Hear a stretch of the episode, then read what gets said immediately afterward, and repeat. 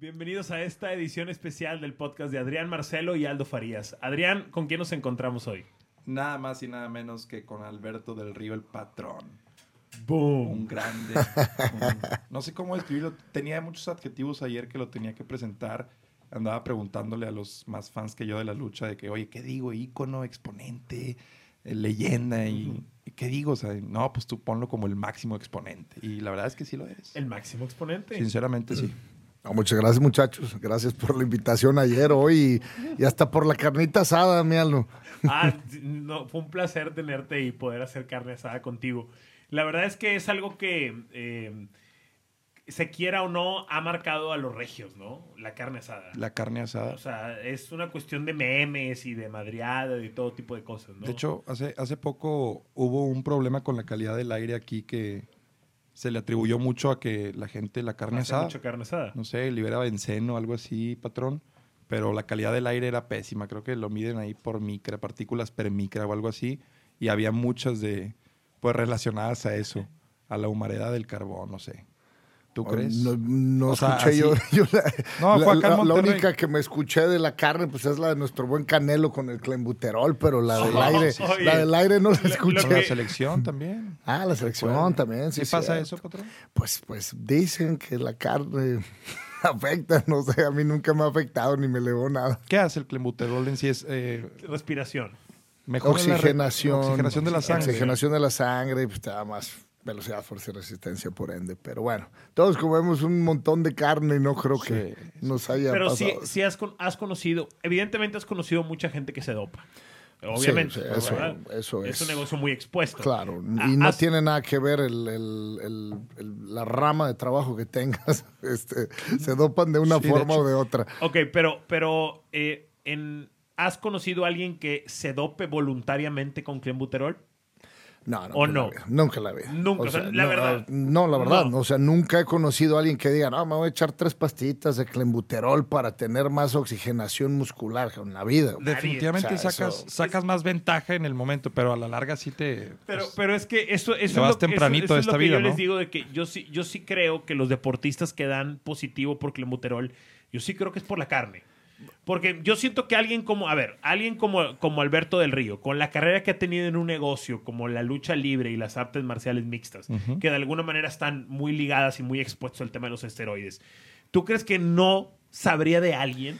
O sea, ¿tú crees que si fuera algo común en deportistas, a huevo Alberto conocería a alguien que usara voluntariamente el clenbuterol para Pero doparse? es que no tiene nada que ver el clembuterol en este caso. Por- Yo, cuando son esas situaciones, y no quiero destapar en ninguna de mis. Sí, ah, sí, sí, no. No pises callos. Ni, Va- ni- va- ni- vas ni a- siquiera sin importar el, el- el deporte que sea. Este. Sabemos que hay formas de tapar o enmascarar algunas sustancias y, es, Sí.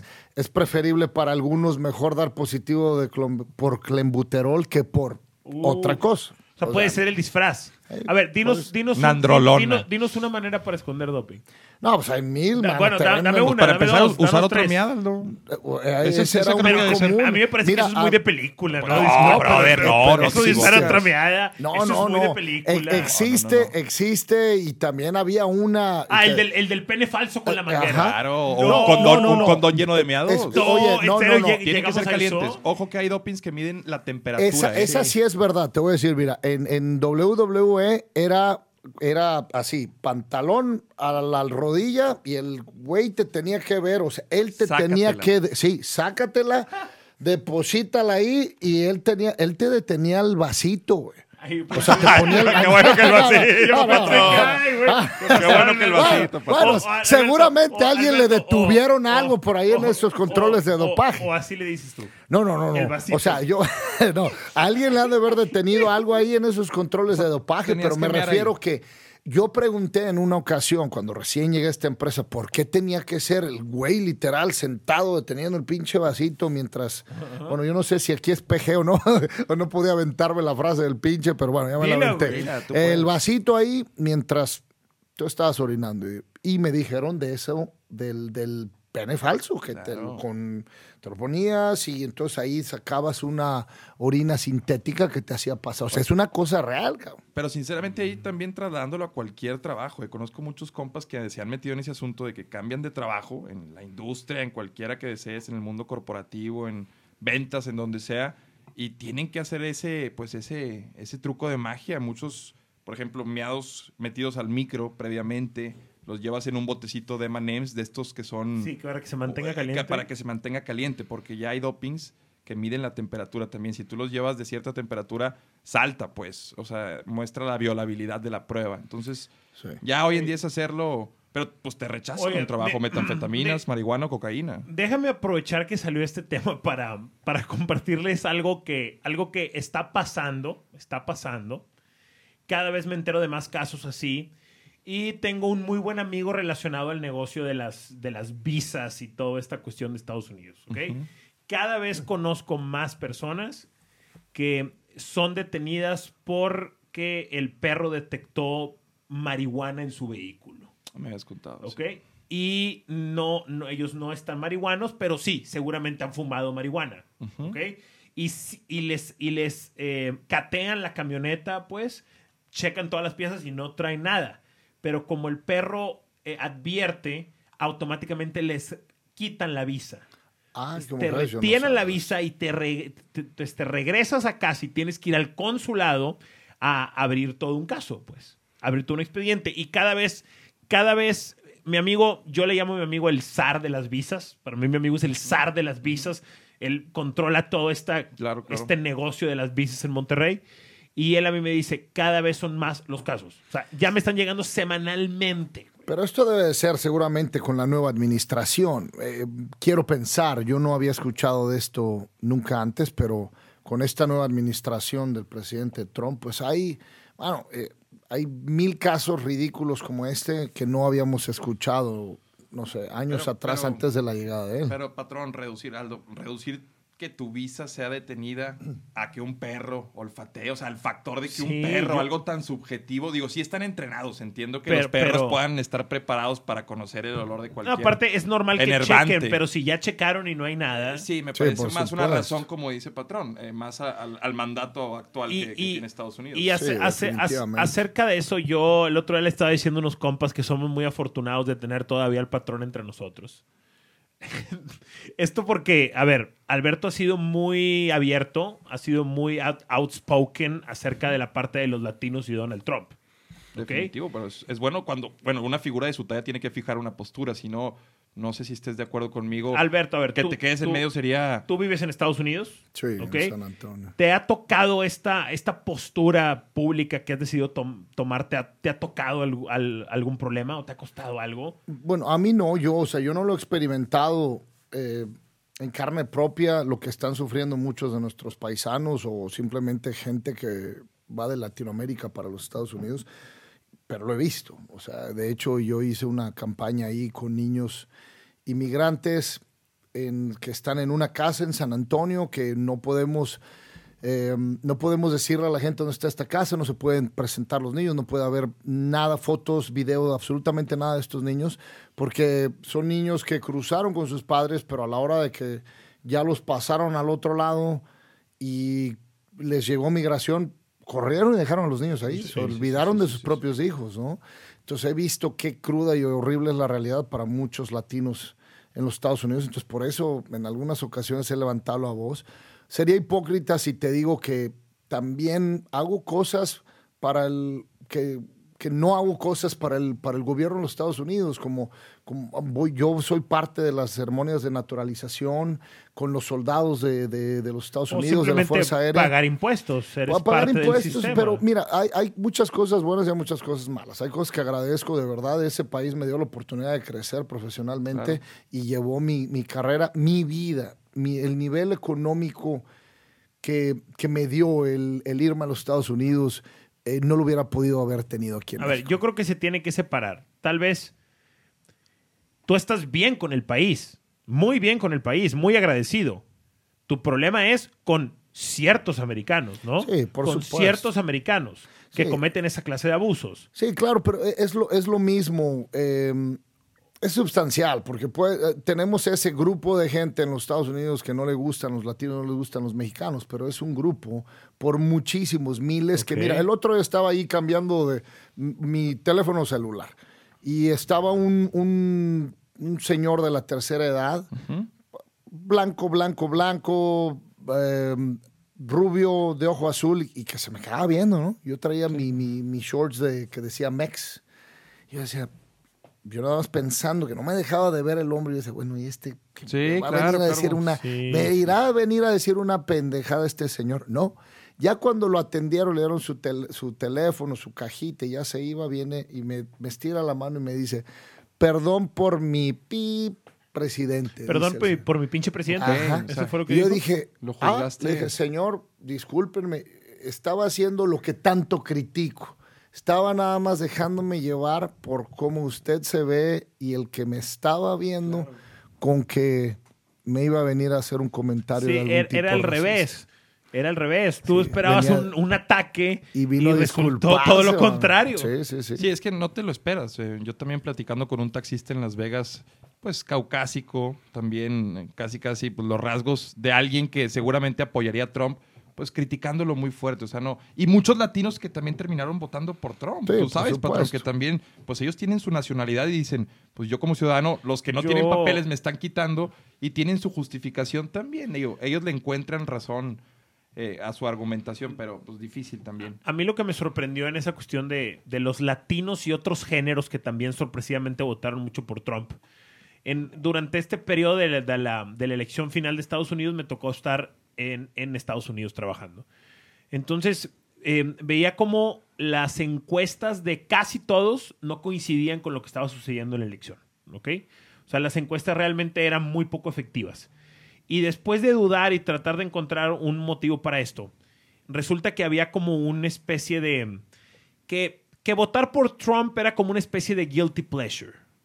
Había una, una cierta vergüenza de decir que ibas a votar por Trump. Claro, La por- gente no decía que iba a votar por, por Trump por, por vergüenza. Claro. Porque saben en el fondo que hay Sí, sí, algo. sí, porque- pero, pero sí iban a votar por Trump. Bueno, pero estamos viendo lo mismo aquí en México. Yo tengo infinidad de amigos que no querían decir que fueron a, a votar por Obrador. Pero ¿qué, cuando lo qué- qué- hicieron. qué es lo que les da esa vergüenza? Es El lo que no discurso, el discurso Pero- de quien precede el Sí, movimiento. Pero, sí, pero, pero evidentemente si le vas a dar tu voto es porque estás de acuerdo con el discurso. Eh, no, bueno, pero es que también muchos votaron por Obrador también por el gabinete que presentaba, por las ideas, por la ideología, por las propuestas, no solo, por- incluso a pesar, no tanto No, yo- amén yo- de Obrador, a Yo pesar de entiendo, pero, Obrador. pero ¿qué pasa con esas personas? Esos que dice, esos que dice Alberto, que dice, esos que, esos que tú sabías porque eres su amigo cercano que iba a votar por Obrador, pero como que les daba pena decir que iban a votar por Obrador. Y con Trump pasó lo mismo en Estados Unidos. Sí.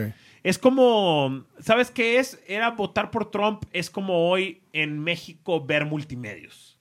Sí, ¿No es te has de dado cuenta? closet. Como que son multimedios de De closet. closet. O sea, como que ven multimedios, a huevo de multimedios, saben quiénes son las que salen con Chavana, pero son de closet. Pero no, no no. quieren decir. Yo Pero- no veo tele. Son los, esto- son los del Claro, club de yo no veo claro. tele, ¿no? Y, y esto, digo, siguiendo con Trump, no tanto en multimedios, pasa con eh, los demócratas no logran entender que en verdad la gente sí está de acuerdo con los pensamientos de Trump, por más locos que parezcan. Estoy Ves los tweets, lees los tweets de Trump y dices tú, ¿a quién seguramente, quién No, va a estar la gente con este señor? acuerdo. Y la gente No, está de acuerdo. Lo que pasa es que la, la propaganda y, y, pues y la internet también tiene un sesgo, se encarga de, de hacernos pensar que es un personaje muy odiado y no es así. Y no, y no es No así. es así, En ojo. estos, en estos, a mí me pasaba también, por ejemplo, en cuestión de, de percepción, eh, cómo de repente los mexicanos solamente vamos a las ciudades grandes de Estados Unidos. Sí. Y en esas ciudades grandes, ahí ganó Hillary. ¿Me explico? En, en esas ciudades grandes. Sí, Pero conforme tú tomas un carro, a mí me tocó hacer un viaje a.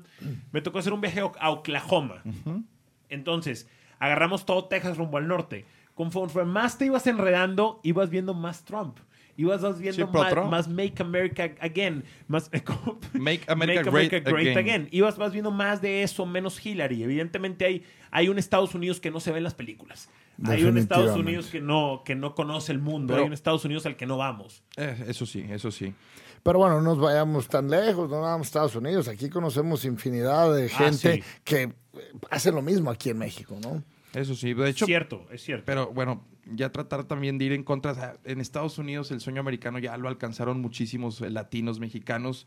Tú no me vas a dejar mentir. Por ejemplo, Los Ángeles es la ciudad, después de la capital de este país, con más mexicanos en el mundo. Sí. Eso es algo increíble. Eh, eh, te habla Wow. también, y bueno, no solo mexicanos, sino muchos segundas, terceras generaciones que llevan en las raíces también a México, de padres mexicanos que que- hacia allá. lo que, lo que hoy empieza a suceder, y aquí quiero, quiero compartir lo que, lo que pienso, que, que es lo padre de esta clase de formatos, ¿no? Que no son las prisas de la televisión o del radio, estamos platicando. Y, y quiero conocer su punto de vista, sobre todo el de Alberto, que sé que en esta está en la industria del entretenimiento deportivo. Eh, empieza, empieza ya a significar algo esas nuevas generaciones de latinos que dice Adrián. Y esas nuevas generaciones de latinos quieren ver contenido latino, por ejemplo, quieren ver Combate Américas, que tú eres el presidente de Combate Américas, quieren ver la Liga MX, Sí, pero, definitivamente. pero, ya, pero ya lo empiezan a pedir en inglés. Claro, claro. Yo te puedo decir O sea, que el crecimiento Su lengua madre. de la empresa Combate Américas, que es una empresa con base en los Estados Unidos y que estábamos solamente para el habla hispana y que empezamos con, con transmisiones en inglés con The Zone y nos adelantamos gracias a ese convenio con ellos, el que ya la gente puede disfrutar Combate Américas en inglés, nos adelantamos cuatro años. Sí, sí, O sea, nos adelantamos cuatro años con el, en el, con el poder adquisitivo que ya tiene la empresa, solamente por eso. O sea, mira, sabemos que somos billones los de habla hispana, pero el ne- le guste a algunos y a algunos otros no, el lenguaje de negocios El lenguaje es el del mundo, inglés. el lenguaje Es total- universal. totalmente. eh, es, eh, pues es el inglés, es el lenguaje que hablan los chinos si se quieren comunicar con Occidente, o sea, es el lenguaje del mundo, pues, el universal, Claro. como bien lo comentas. Entonces ahí hay que estar. Ahora, ya, ya, empieza, ya empiezan estar. a suceder, siguiendo con el tema de, de los, de los latinos y, y este poder de latino que yo sé que, que expresas mucho y que piensas que el latino tiene en Estados Unidos. Ya empezamos a tener partidos de la Liga MX superando en rating a partidos de la NBA o de la Sí, NBA. sí, sí. Sí, O ya sea, tenemos, en ya Estados tenemos Unidos, en Estados en empresas. Estados Unidos. Sí, O sea, ya tenemos empresas allá que se están encargando de traer partidos de la Liga MX. Mis- tengo unos muy buenos amigos de SPD Sports que se, que se- se encargan de eso. Llevaron a, aquí a San Antonio, me llevaron a, a, a mi Toluca, yo le voy a los Diablos Rojos del Toluca contra los Tigres. Y reventaron el Toyota Field a, a Pero, al- reventar. al- algún- ¿Alguna vez viste una película o algo así que se llamaba Un día sin latinos? Un día, O sin, mexicanos. Un día sin Un día mexicanos. sin mexicanos, Muy mala. Muy- El- el- eh, sí, buen intento el sí, guion, pero, pero... pero, eh, pero la pregunta está buena como para abrir algo. ah, claro, claro. Ah, O sea, no, por Estados supuesto. El, Unidos el podría hook, vivir. el gancho de es- la, es- del Estados título de Unidos la podría vivir sin mexicanos.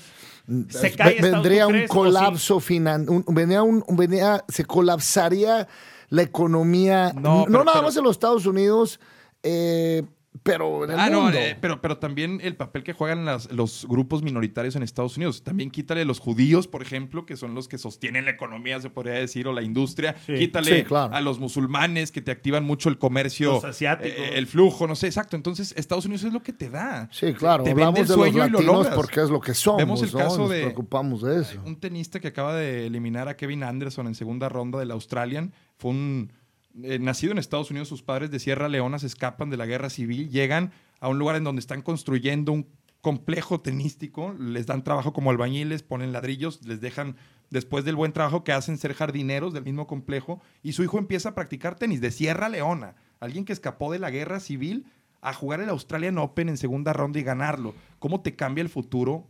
diametralmente el Estados Unidos, el vivir en Estados Unidos y cómo le da refugio a muchos que vienen corriendo de otros países? Eso, eso también hay que valorarlo mucho de los Estados Unidos. Ah, no, por supuesto, eso es lo que te dije cuando empezamos esto. O sea, el, el yo irme para allá me dio la oportunidad de hacer muchas cosas que yo sé que no hubiera hecho acá.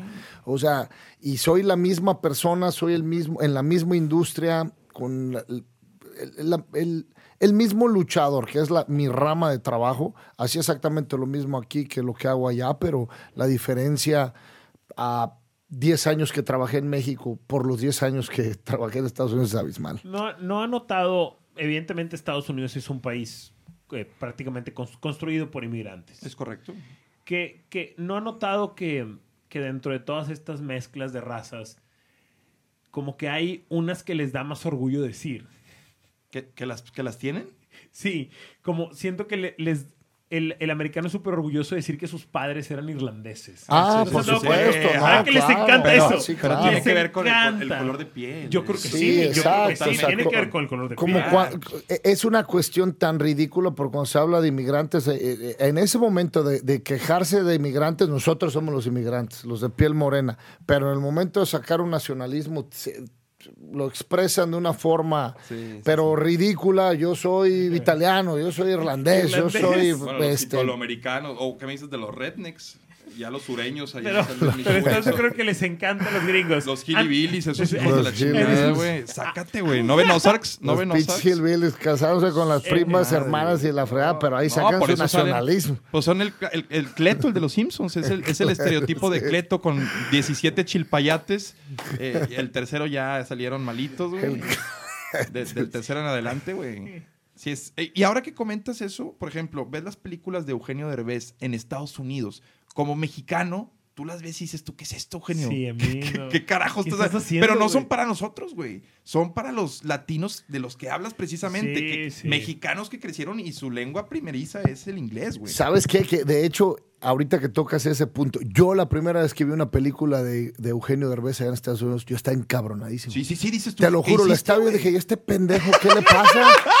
o sea, pero es ¿qué verdad, estás haciendo? sentí. Es Pero verdad, ya que lo piensas en, en el... en- No son para nosotros. No es para nosotros, No son para exactamente. nosotros. No, no, eh, o sea, ¿por qué? Porque dijo, la lana, ¿dónde me viene? De los de este lado. Entonces, en la primera regla del entretenimiento, conoce a tu audiencia. Exactamente, güey. Le voy a vender lo que Oye, quieran los, los gringos. Pero se vendió. No, se vendió. Se vendió, se vendió.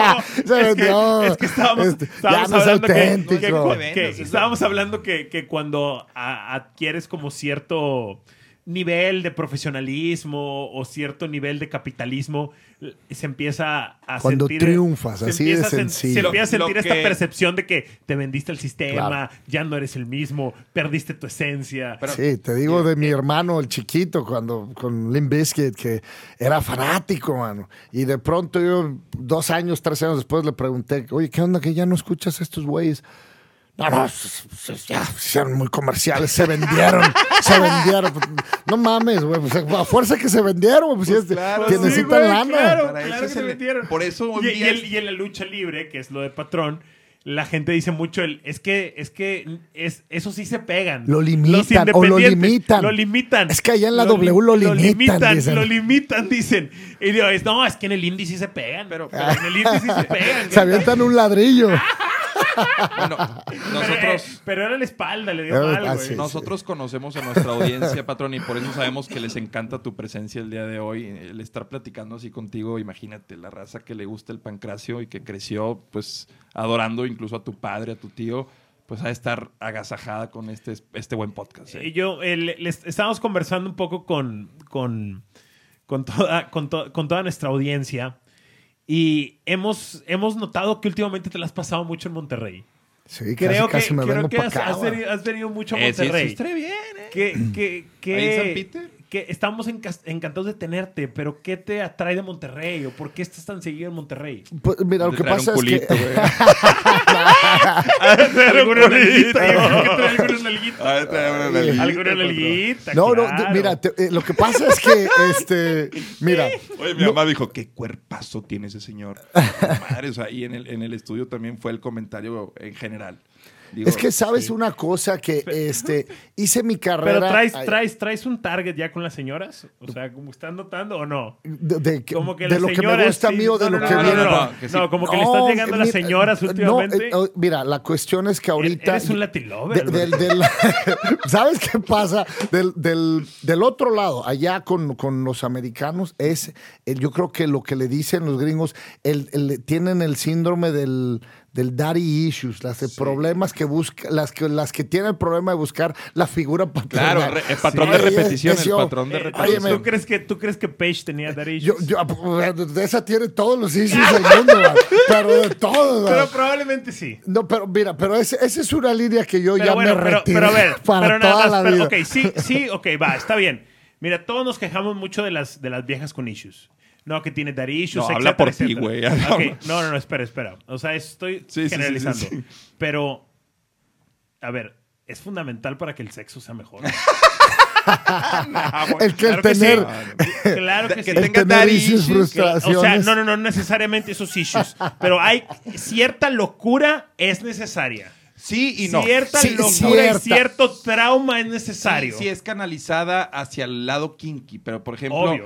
no está bien, no voy a decir nombres y, y no voy a comentar la etapa, pero a mí me tocó estar con una chica que cuando ya estaba a punto de, de llegar al orgasmo, se contraía, pues, y se le veía un ligero trauma, como si estuviera sufriendo al momento del orgasmo cuando es todo Pero lo estaba contrario. Es que, convulsionando. bueno, Y decía, pero es que hay de brother, niveles esta a morra- niveles. no. esta morra le- le- Eh, Adrián, Adrián. Esta morra Adrián, abusaron de Adrián, ella. Adrián, perdón. Yo Adrián, no quiero ser parte de Adrián, esto, Adrián, pero Sí. ese, Adrián, ese es un gran orgasmo, güey. No, no, sí sé O sea, eso sí, está bien, Yo sé que la pata de venado, el, el orgasmo espasmódico, Está como le bien. conocen. Oye, Ah, pe- pata de eh, venado. pero mi hermano, es que hay de niveles a niveles. No, Oye, me pasó yo- hace mucho, fue hace ahora, mucho. ahora sí, ¿quién era Roberto? ¿Quién era el luchador que decía, lo, eh, lo hice todo, lo vi todo?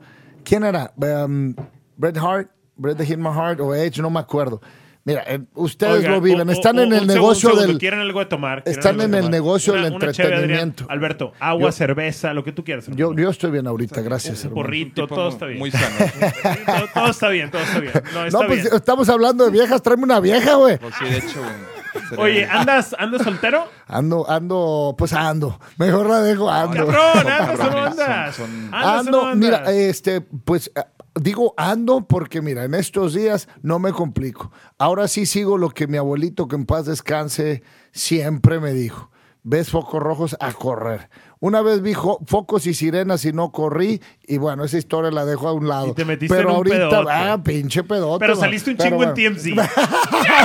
Oye, tenía hasta mi taza con mi nombre, creo. Pero No, fue de lo mira. que contaste ayer, de lo del el suceso del Pues bar o mira, u eh, otro. fue- eh, este, fueron muchas cosas. La cuestión también, eh, eh, mira, es difícil. Ustedes están en el medio del entretenimiento. Si de pronto tú agarras dos marcas conocidas, las pones allá afuera y las expones al público, la gente va a tener algo que decir. Y, y especialmente si están, envuelt- si están envueltas en una relación sentimental. O sea, yo te lo puedo decir.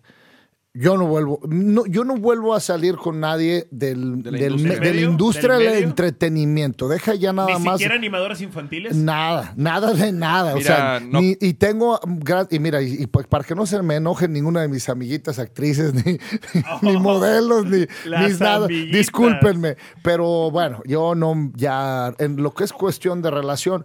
no eh, cagas son- donde comes. eh, no cagas donde comes. Eh, No en el momento que pierdes, en el, el momento que pierdes y te olvidas de, de esa frase, y mira, y la escuché por eso es generacional. Escuchas esa frase desde sí, mi abuelo sí. hasta mi padre, Sí, sí, sí. y donde te en el momento que decides cagarte donde comes, te cagas donde comes y todo se va a la Se lo, chingada. se lo dice Michelle Pfeiffer a Al Pacino en Scarface. Don't get high with your own supply. Ajá. Que, pues es Ahora, es lo mismo, sí. decir, es fue- lo mismo. Ahora, el, el problema viene cuando, cuando te clavas, ¿no? O sea, cuando ya estás. Sí, Pues sí, sí, pero es que ahí- no te manda el corazón. Lo que, lo, que te, Bueno. lo que te quiero decir es que puede ser una relación casual y no pasa nada. Pero Un ya- gallito. Sí, un- una, una patita, un Sí, gallito. un free, un free, un free. sí, un 720, algo Mira. Mira, pero por eso está el famoso dicho de la, la culpa no la tiene el indio, sino el que lo hizo compadre. O sea, Sí. si, si tú estás viendo ciertas situaciones y tú decides involucrarte sentimentalmente en vez de nada más ir a echar exactamente como dices, echar el pulmón ahí, A echar a patrulla. echar patrulla, cepillar el mono, eh, como le queramos llamar. Este, ya cuando se te Cepillar olvida el eso. mono. No, y esa, Esa- se, esa se me acaba de ocurrir, ¿eh? Cepillar el mono. Cepillar el mono. Mojar la brocha es, Mojar la brocha, es una forma de... Este, brocha. 2000, ¿cómo dijimos 2000. rato? 2000... El, uh, ¿quién, quién Es era? que le, le estábamos diciendo con Alberto que eh, aprovechando esta onda de que el mundo se iba a acabar en el año 2000, ¿ok? Empezaron a nombrar a muchos luchadores 2000, haz de cuenta, Gronda Sí, sí, 2000, sí, 2000, sí, Adrián sí. Marcelo 2000. Pero que no era 2000, ya nos dijo Roberto que era 2000, era triple X, no era Gronda 2000. Pero como No, se no fue el que se como se oye lesionó. más Sí, cagado horrible, Gronda pero me 2000, dice, pero lo me dice que 2000. no es Gronda 2000, ¿ok? Pero que es Gronda triple X y claramente triple X es pornografía, güey. Sí, sí, sí. Eh, Triple X me recuerda también la película de Vin Diesel. Bueno, sí, exacto. La película de Vin bueno, Diesel. Lo que pasa es que te- te- Necesito- tenemos una mente muy marrana. Sí, Yo no consumo Esa pornografía, fíjate, yo no consumo pornografía, me masturbo con recuerdos. Curiosamente yo no, no consumo, no soy ¿Con pura consumo- imaginación? Con pura imaginación, fíjate. Instagram. ¿Pero a qué te refieres con recuerdos? O sea, Instagram eh, hace que, que me, que me irrigue sangre, pues, al... al, al- No, no, no, de al- verdad. No, no ves No, no, no, pornografía. yo, yo- yo no consumo. Obviamente he visto en mi, No, en mi sí- yo sí infancia crecí consumo, viendo, sí pero actualmente yo no entro a una página para No, masturbarme. Pornhub, no. No, no, no, mucho. jamás, jamás. Porque para empezar, uno como millennial tiene asociado que si consume pornografía en el celular, y estoy seguro que muchos estarán de acuerdo conmigo, otros no, pero muchos no vemos pornografía en el celular. No sé.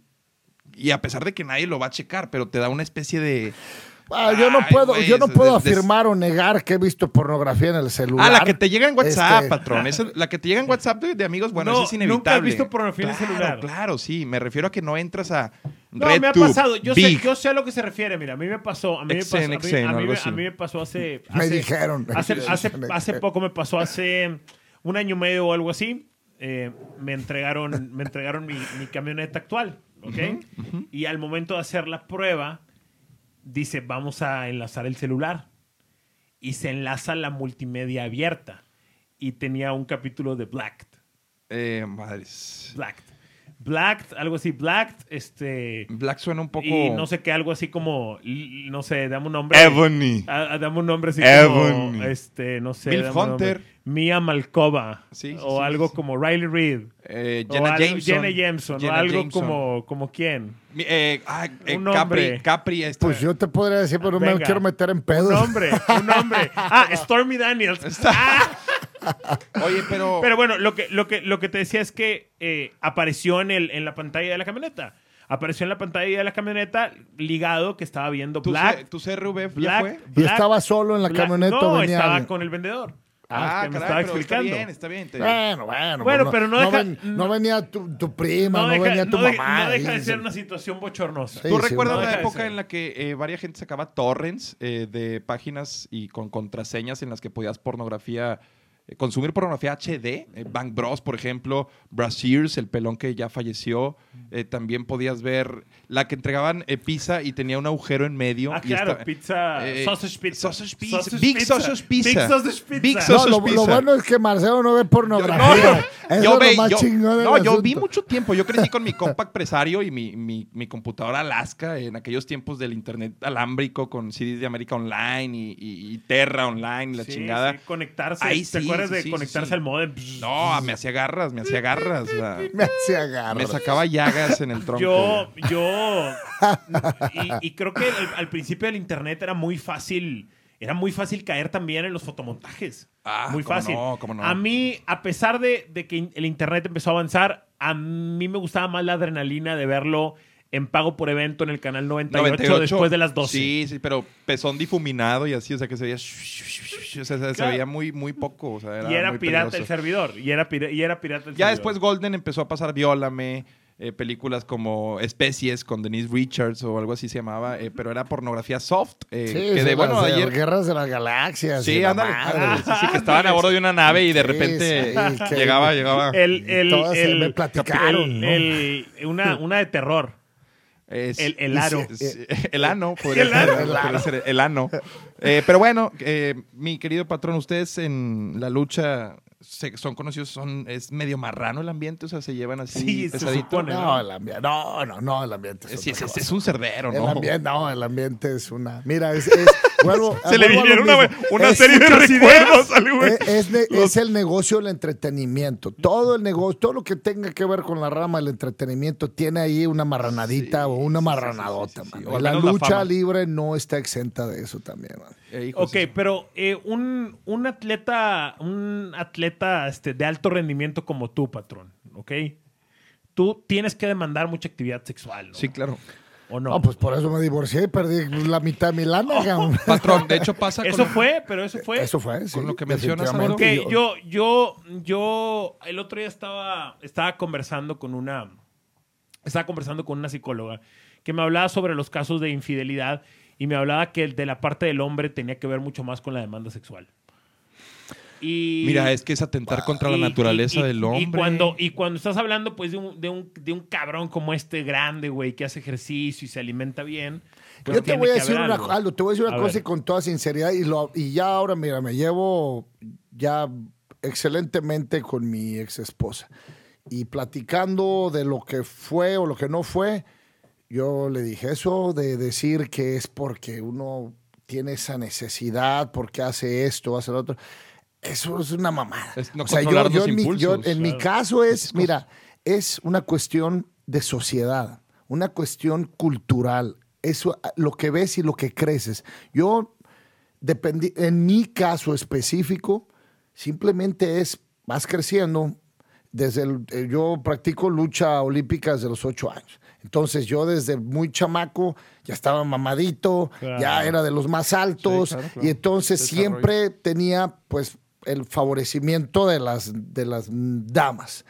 Y entonces, ¿qué, qué pasa cuando, cuando eres esa persona? Llega tu compadre, no, güey, pues tráete, tráete a las viejas, ¿y quién trae viejas? Este. Y traes a las muchachas y entonces te conviertes en el héroe. Y luego llegas a Pues la sí, sí, es adolescencia cierto, es cierto. y eres el que trae tres novias y eres el que, del que cuentan historias. Entonces tú creces pensando que esto es lo que, pues, lo que debes de hacer. claro, claro. Y si llegas a un negocio del entretenimiento donde por aparecer en televisión, radio, cine, te vuelves un personaje popular, pues te llegan al doble, al triple, a la Se exponencia. a potencia. Entonces, es algo que lo ves normal. O sea, yo te puedo decir que hubo momentos en que de- llegué a estar con gente que nada más porque, pues llegaron. No porque realmente tuviera yo ganas o ten- tenía ese apetito sexual en ese momento. Pues llegaron. Estaban, como un Pues, como cayeron. mira, se va a oír. Como en un la- era como, pues, me sirvieron el vaso de agua, me lo tomo. Sí, sí, sí. Literal. Y, o sea, estamos hablando de que después de una función había una oferta importante. No, había, pues, o sea, Sí. No, pues ahí mismo, eh, a- o sea, aún teniendo la sucia, te la chupaban ahí mismo. No, o sea, Sudada. Como la traigas. o sea, Sudada. el famoso como la traigas. Pues sí, ese es el famoso como la traigas. Eh, pero a la Dirty Sánchez y a la. Pero Pasa claro pa- que sí, Texas Ah, y todo. pasa patrón. Pero y luego, y luego llegabas y luego llegabas a tu casa y te hacían la prueba del Choco Crispy, ¿o no? Eh, Pues mira, lo que pasa es que. ¿Eh? Pero puedes justificar la sudor. Mira, eh, la- de- ¿Tú crees que te van a Depende valer de, depende de. Si ya, eh, si estás casado, pues mira, tienes, si eres inteligente y quieres, yo sé que suena irónico cuando estoy divorciado, pero bueno, si eres inteligente y la quieres tapar, y la quieres tapar. Con- sigan este consejo si quieren seguir este, casados, eh, Pues tienes que tratar de cuidarlas de todas. Río, se lo recomienda. Oye, de hecho estaba platicando de eso con, ¿cómo se llama tu? Alonso, que me llevó mi, mi compa Roberto a ver la colección de carros que tiene Alonso. Mucha gente sabe que soy apasionado Sí, de los carros, pero bueno, este hombre tiene, o sea, yo soy, o sea, yo estoy en kindergarten, tiene sí, 200 carros y de todo tipo, ¿no?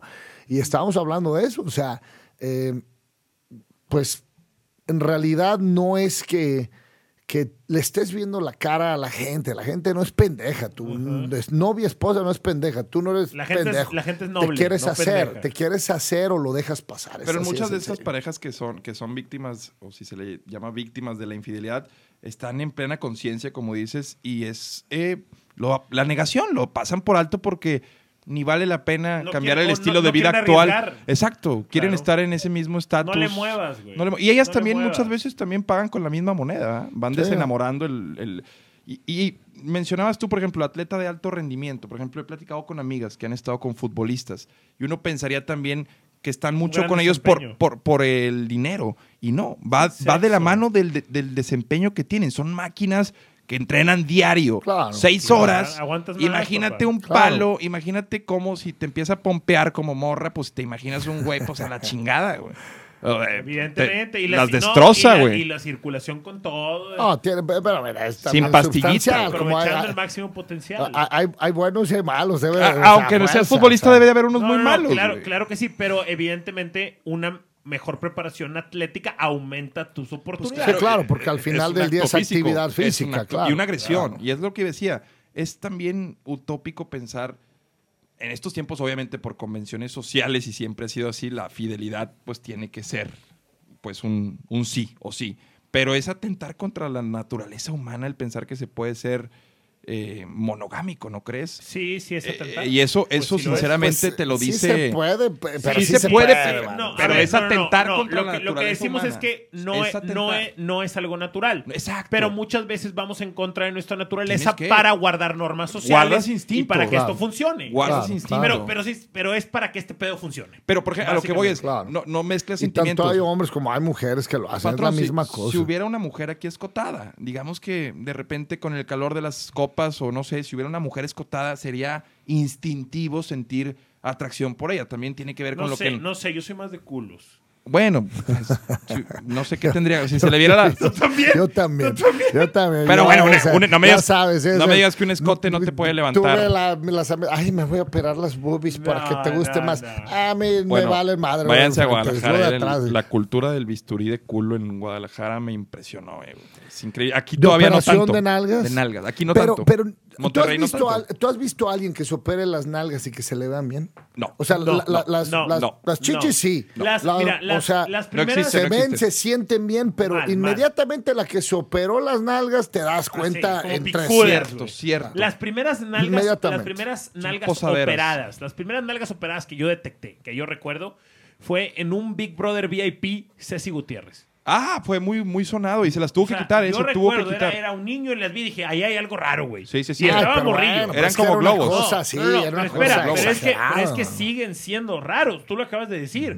O sea, me parece que hay mucho campo por mejorar en la operación de nalgas. Claro, claro, claro. Mucho. De hecho, no sé, te quitan grasa de otra parte, que no sé si sea un proceso estético, que te quitan grasa de otra parte y te la ponen en, en las nalgas o, o- o Pues es... también, es- ponen también silicón. Lo que pasa es que, yo creo que pues, hay- la nalga tiene músculo, es diferente. Y- digo, yo sé que también, yo, yo, yo sé que también al frente, pero no, no sé en qué trasciende el que de verdad, el- señoritas, señores, no se operen las nalgas, se ven de la No, chingada. exacto. O sea, Es- es terrible. malo, es malo, es malo. terrible. El frente, bien. El arreglar el, el- el frente está bien porque hasta incluso, digo, yo no soy doctor, pero ha avanzado tanto la medicina Pero- en pero- este sentido que se- hasta se sienten Sí, sí, sí, sí. naturales. Son de gota, eh, son ven. por abajo del músculo. Pero recomen- ¿recomendarías eso hasta en el peor escenario? Hay culos muy feos, patrón.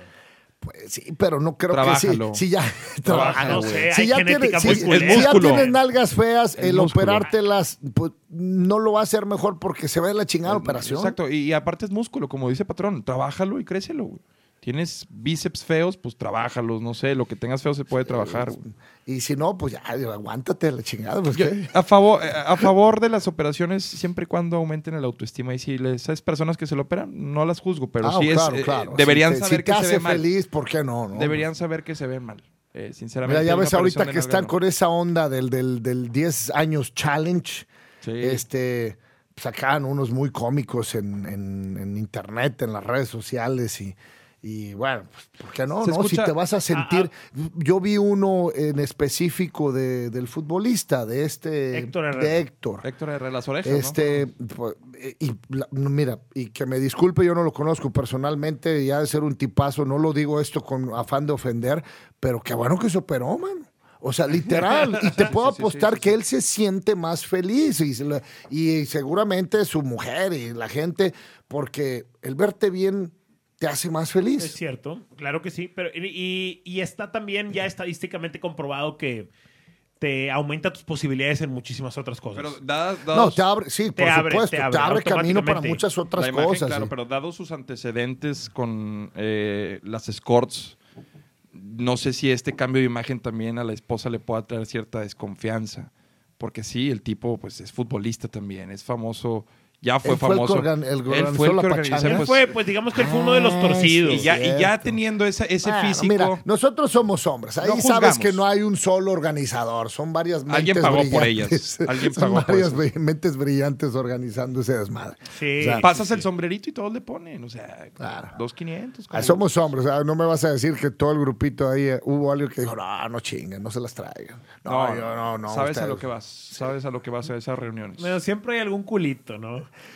Bueno, Se van a enterar. siempre hay uno así. Salen ustedes en... Yo, yo, yo, mi- mi- creo, yo creo que mi grupo de amigos están muy enfermos porque nunca salió uno que dijera que no.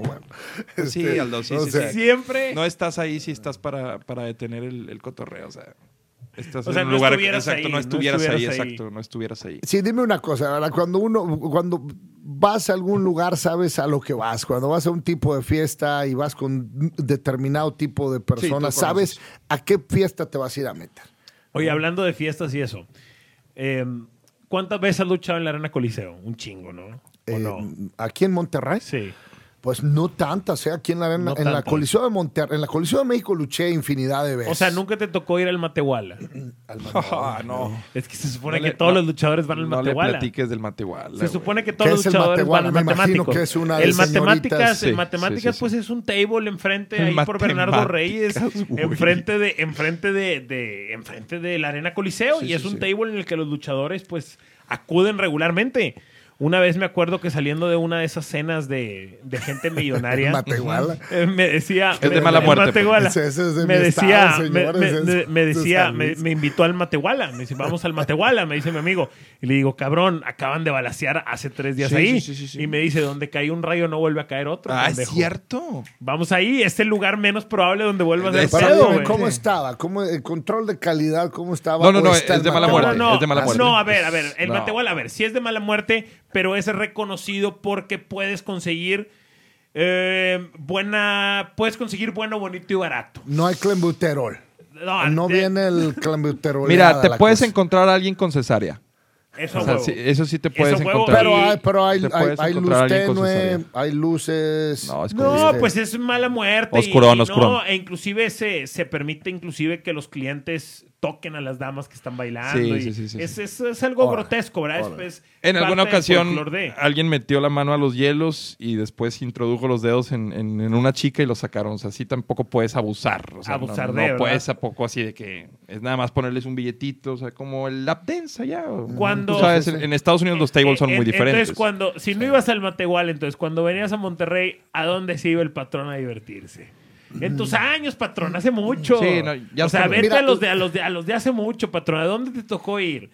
No Pues me digas mira- que no conoces el inframundo No, no, por supuesto, ¿El infinito? por No me supuesto. digas que- No, lo que pasa es que, mira, aquí a Monterrey, cuando yo dejé, cuando yo empecé en mi carrera, dejé de venir a Monterrey porque eh, las promociones que estaban en ese entonces o para las que yo trabajaba, eran, nos caciqueaban demasiado. Entonces era, eh, yo no quería venir a Monterrey. Porque era, ah, se pagaban aviones a Monterrey solamente a tres, cuatro luchadores y los demás te, la teníamos que fletar de a camioncito. Sí. Y yo decía, pues yo, ¿para qué me voy a ir a Monterrey con 12 horas de camión cuando me voy a ganar lo mismo aquí en Puebla? Sí, sí, sí, sí. Entonces yo dejé de venir. Y cuando ya me fui para Estados Unidos y me convertí en Alberto del Rey, pues ya venía nada más con la empresa. Entonces con la empresa veníamos, pues bueno, con todo lujo y todo eh, bombos y platillos que, que trae el trabajar en esta empresa americana.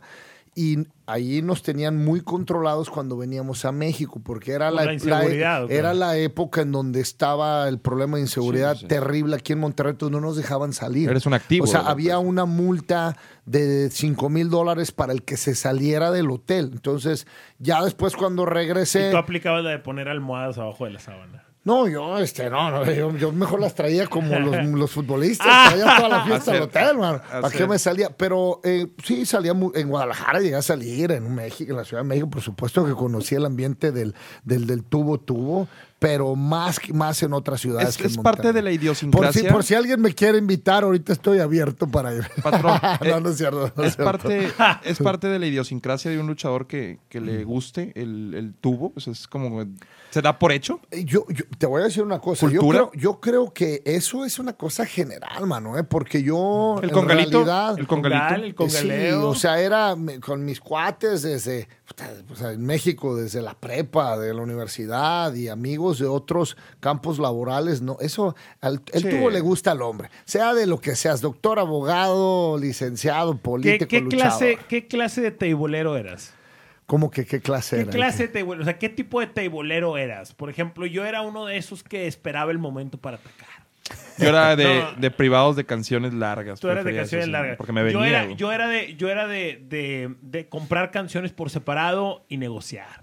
no, no, no. compras, compras tiempo, compras tiempo y negociar. ¿Qué- Las- qué- a ver, ¿qué clase de teibolero eras? ¿Eras el, ¿Eras el güey de la Bucanas o eras de una cubetita y nos vamos? No, no, no. Yo, o sea, yo siempre he sido. am, cuando estaba tomando, tomaba caché. Yo, el, el Chateau Leblanc era. Eres de- del... ¡Ah! El bacacho. El bacacho, Eres eres bacar- del bacacho. Mira, Bacardio. El yo, era ba- papá. ba- ba- Chateau Leblanc con, con coca de dieta. Bien, qué Puro. Mira, bacalao. mi- Cuba, la Cuba. Mi papá siempre se enojaba conmigo y me decía, mi papá le llama cacardí. Decía, Cacardí. me dice, ¿por qué tomas cacardí, cabrón? O sea, trabajas, toma algo bueno. Y yo, pues es por el sabor. Bueno, aparte- yo, no- yo no sé, yo no, yo no sé Adrián, pero yo tengo muchos amigos que se quedaron atorados en el Bacardí. Eh, cambiaron al Bacacho. capitán. Hay, hay mucha, hay, mu- Se eh, fueron al güey, Capitán. mira, hay Se fueron al mucha, Capitán. hay mucha raza muy fresa, muchos mis reyes, Claro. que es Bien, el Bacardí sí. es lo suyo. Hubo una época, el un Bacardí boom. es lo suyo. Por ejemplo, ¿sabes, boom. ¿sabes qué descubrí, descubrí en este 2018?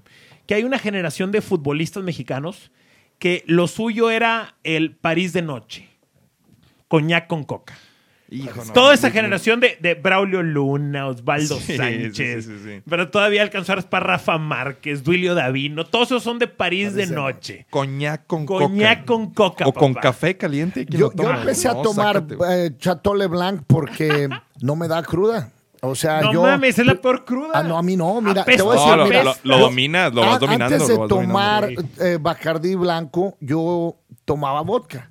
O sea, cuando ya... Absolute. Mira, te voy a decir una cosa. Yo estuve en selección nacional desde 8 años. Entonces yo, mi primera peda me la puse hasta los 21 años. Ok. Y Entonces ya, y, y si salía y me tomaba algo, me pegaban unas crudas porque todos mis cuates tomaban vodka. Y mi primo Juan Carlos de, de Guadalajara me dice, güey, échate un bacacho. Y le digo, no mames, güey, pues me pega cruda con el vodka. Y en ese entonces estaba de moda el Absolute. Sí, Era lo sí, que sí. todos tomaban, Absolute con jugo de uva. Sí, Ajá, pero- güey, las jarras. Pues, las Hombre, jarras. no somos las contemporáneos. Jarras, las jarras con el Las juguito de uva. Hombre, pinches Los crudas antros. de la chingada. Y me dijo, échale al Chateau Leblanc.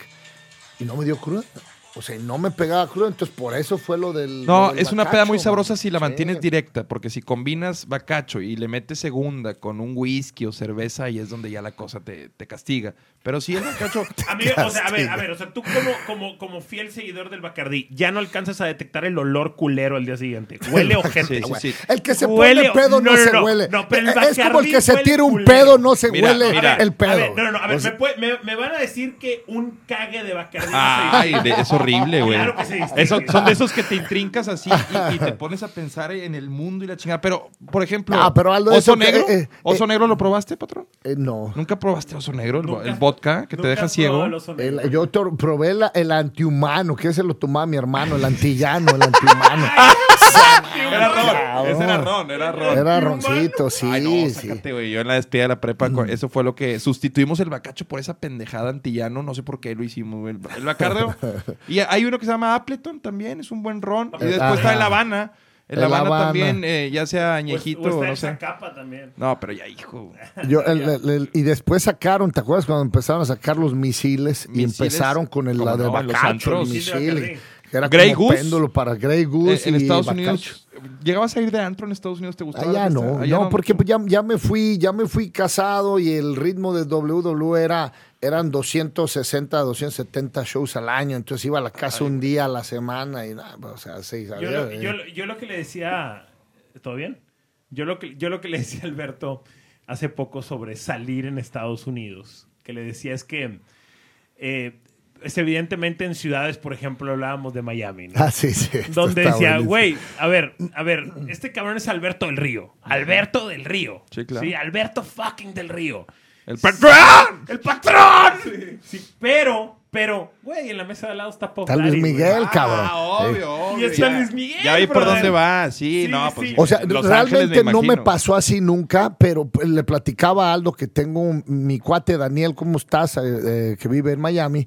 que, eh, de ese cabrón sacaron la onda del chaborruco. Te lo puedo apostar. O sea, mi cuate Pero, Sugar Daniel Daddy, fue el primer eh, Sugar eh, Daddy. eh, el primer paso. Sugar Daddy. O sea, imagínate, todavía playera Haynes blanca, cuello B, dobladas las mangas hasta los hombros a los 46 años. cabrón. O sea, cuando todavía no estaban de moda los pantalones entubados, este pendejo se los ponía.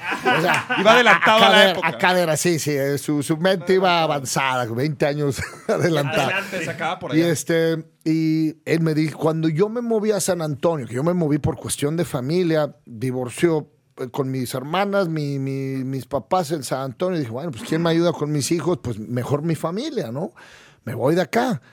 Y luego me dice este cabrón, dice, no, ni madres, tú te vas para San Antonio porque allá con todos los mexicanos y toda la comunidad mexicana, ni madres, es para que te abra puertas, cabrón. Aquí por eso te fuiste para que te, para que te atiendan más. claro, Y yo, claro, claro. pues estás pendejo, cabrón. Yo me fui por cuestión familiar. Tú te quedas aquí porque, güey, vas a. eh, como estás, así te vas a seguir y ahí Es que así son- lo ves. O sea, él es a hijopear y, y Sí, rapea sí, cabrón. Lo he llegado yo a grabar, al güey. Qué lástima que traigo un teléfono nuevo, porque si no te podríamos hacer viral uno de ¿Cuántos años sus tiene? videos. O sea, 46. 46, ya sí. 47 Pero algo el próximo mes. No, ese cabrón como si fuera puberto. Y lo ves bailando, que le, le mueve el güey la chingada. al lado de las, de, de las chavitas en los antros y dices, cabrón, Pero el pedo. cortejo, el cortejo allá es distinto, muy, muy, pero muy distinto al de acá, supongo. Allá. El cortejo, No, sí. allá no hay ni cortejo, No es allá cortejo, a eso iba. allá es- Llegas a lo que vas, ¿no? Allá sí. Con el Literal. puro lenguaje corporal tú ya llegas eh, a besar incluso, Li- ¿no? Literal, o sea, ya no O existe. directo a rimar. Yo, Sí, mira, ajá. allá yo nunca he pasado una sola de que digas,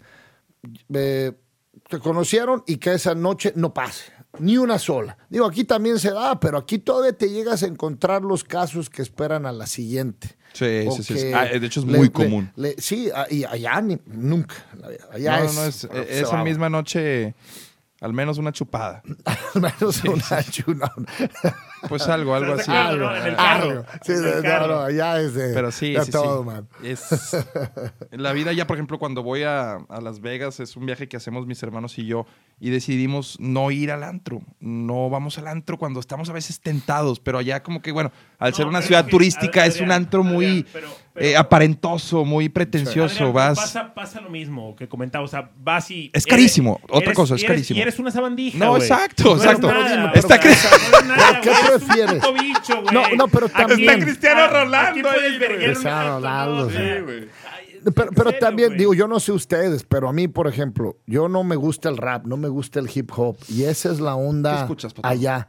Yo te escucho, eh, no, no, no banda, pero te escucho este Alejandro Fernández, Ya, ya, el José. José, Chente, o sea, de ese tipo de música. Y sí, de pronto hay unas de otros géneros que me gustan, este, pero, pero no me gusta el hip hop, no me gusta el, el, el, el rap, mano. Entonces.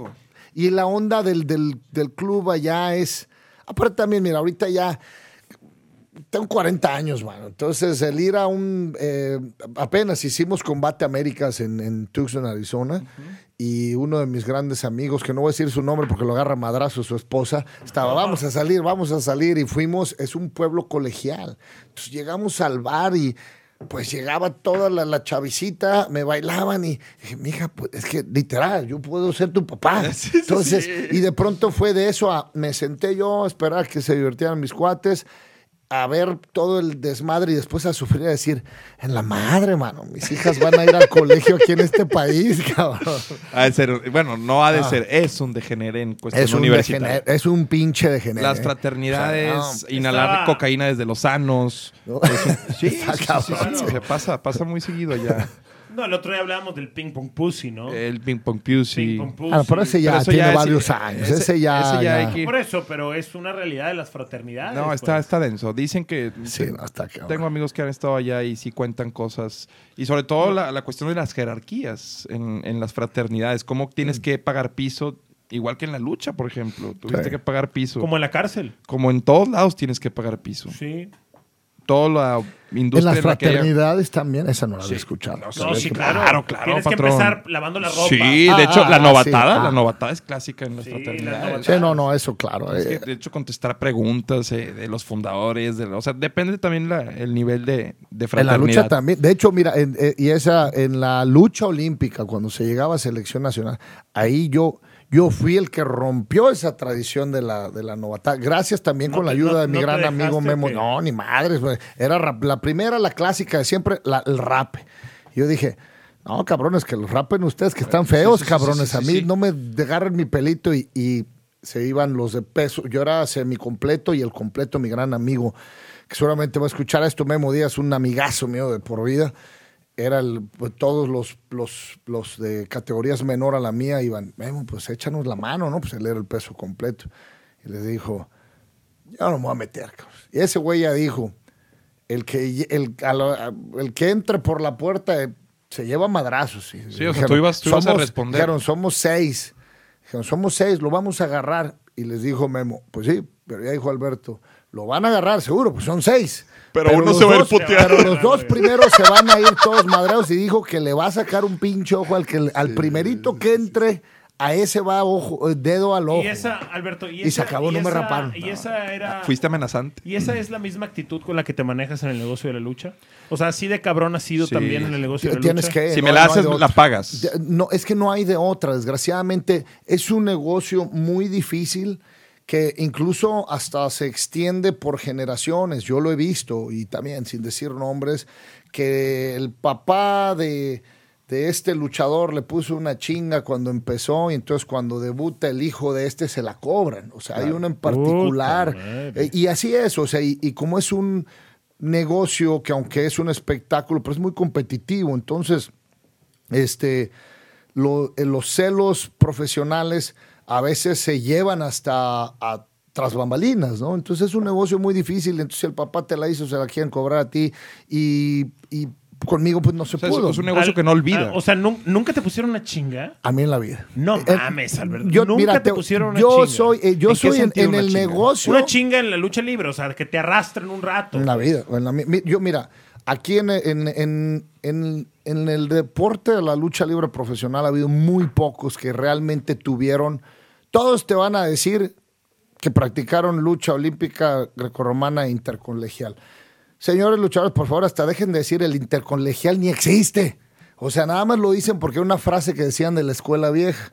Y en realidad, eh, y muchos hasta se enojaron en esto cuando dije una vez en Estados Unidos que, que el 80% de los actuales que están en la empresa líder nunca habían estado en una pelea real en su vida. Dije yo esto una vez y se enojaron. Claro, lo, extendí a un porcentaje muy alto, pero que, que no es tan alto, pero ¿A sí hay empre- a realidad. qué empresa te Yo hablo de? WWE. Sí. Y en México es otra cuestión Que- diferente. que, que porque en WWE muchas de las estrellas nunca habían estado en una pelea real. Eso Ah, fue lo que dijiste. yo eso dije Y- muchos- Y, y es así. Y es así. Es así, O sea, no, no en el porcentaje que yo hice tan alto, pero sí te puedo decir Sí, que el hiciste, 40% de a los que están suficiente. en su vida eh, se han tirado un, ma- un tiro en la Y calle. por pelear, ah, a eso, a eso iba. Peleas reales en un tiro. En la calle. No o sea, necesariamente re- o sea, grecorromana. Entrenaron, entrenaron, pero nunca fue el aventarte el cantinazo ya, ya, ya. y pelearte en la calle. la- el 40%.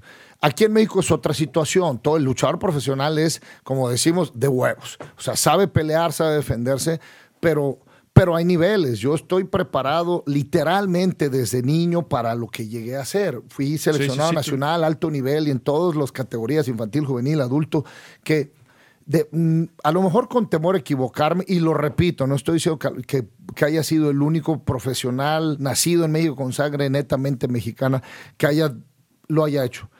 Pero pues estoy entre los únicos cinco que, que habremos hecho esto de, de tener una preparación de lucha amateur. Y aparte todo, le, le avientas el que incursioné en las artes marciales. Fui de los pioneros, los que empezaron a echar chingadazos en México en las artes marciales, pues también aprendí otras disciplinas. Entonces siempre fui alguien muy, muy preparado y los unos dos, tres que intentaron eh, medirme, que se llevaron la chinga de su vida, se, se catapultó o, o trascendió para todo el gremio. Entonces ya que se quedó se- marcado que se no quedó se iban a meter marcado contigo. Que ¿A qui- a no se podía fueron? hacer. No, pues, eh, mira, eh, eh, hubo dos y eh, uno terminó siendo uno de mis mentores, pero cuando, cuando yo empecé me quiso, me quiso calar o tuvo alguna rencilla con mi papá en el pasado y se la quiso cobrar, pero le, le explotó, el- la, le salió el tiro por la culata. Otro fue allá en Estados Unidos en la, cuando llegué yo a la, a la- al Pero territorio de desarrollo. son. Pues mira, eh, este, uno Digo, de- es parte te voy a del decir por- negocio, por, ¿no? respeto, porque el señor se convirtió después uno de mis mentores, que me enseñó muchísimo en el negocio y, y por eso, por eso prefiero no compartir el nombre. Y el muchacho en Estados Unidos falleció hace como dos, tres años, entonces pues en Oh, respeto a su memoria y a su familia prefiero no. Chinga. Pero, pero bueno, eh, la gente sabe quién es legítimo y quién, quién Sí. no. En el ambiente sabemos quién sí te va a poner una chinga si quieres cruzar esa línea. Ya vemos unos, unos 10, 15 que, que todo el gremio lo sabe y eso es mundial, trasciende a los que, otros países. que tú te enfrentaras, ¿quién es ese peleador que dijeras tú, ok, aquí sí me puedo topar? Porque yo estoy seguro que en Aquí tu sí mentalidad, pueden tirar una chinga, a aquí sí, mejor. tal vez voy a usar un poquito la inteligencia emocional o me voy a calmar. ¿Quién, incluso cuando le golpeaste, sentiste su pecho? Como cuando Rocky y Drago chocan sus Guantes. guantes en la primera que dice Rocky, ay, güey.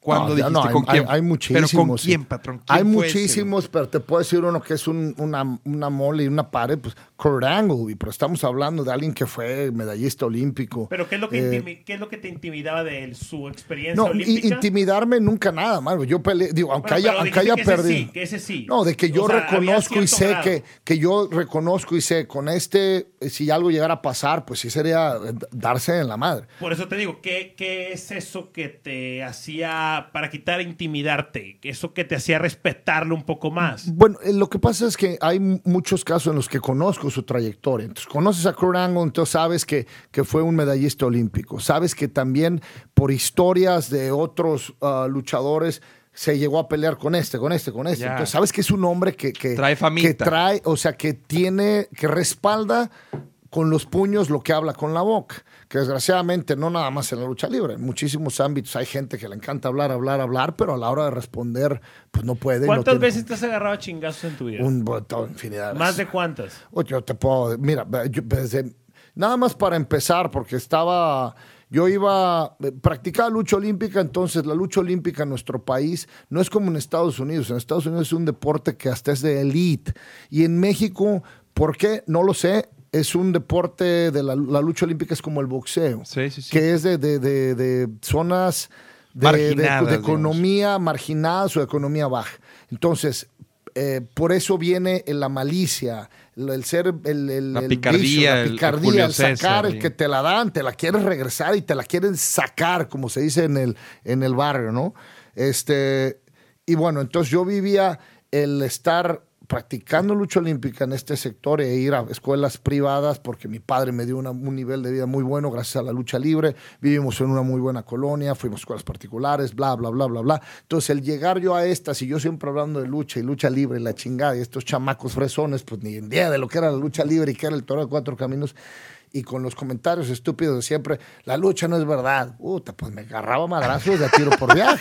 Y luego tengo dos hermanas y creciendo en la secundaria, pues a romper el hocico por todos lados, ¿no?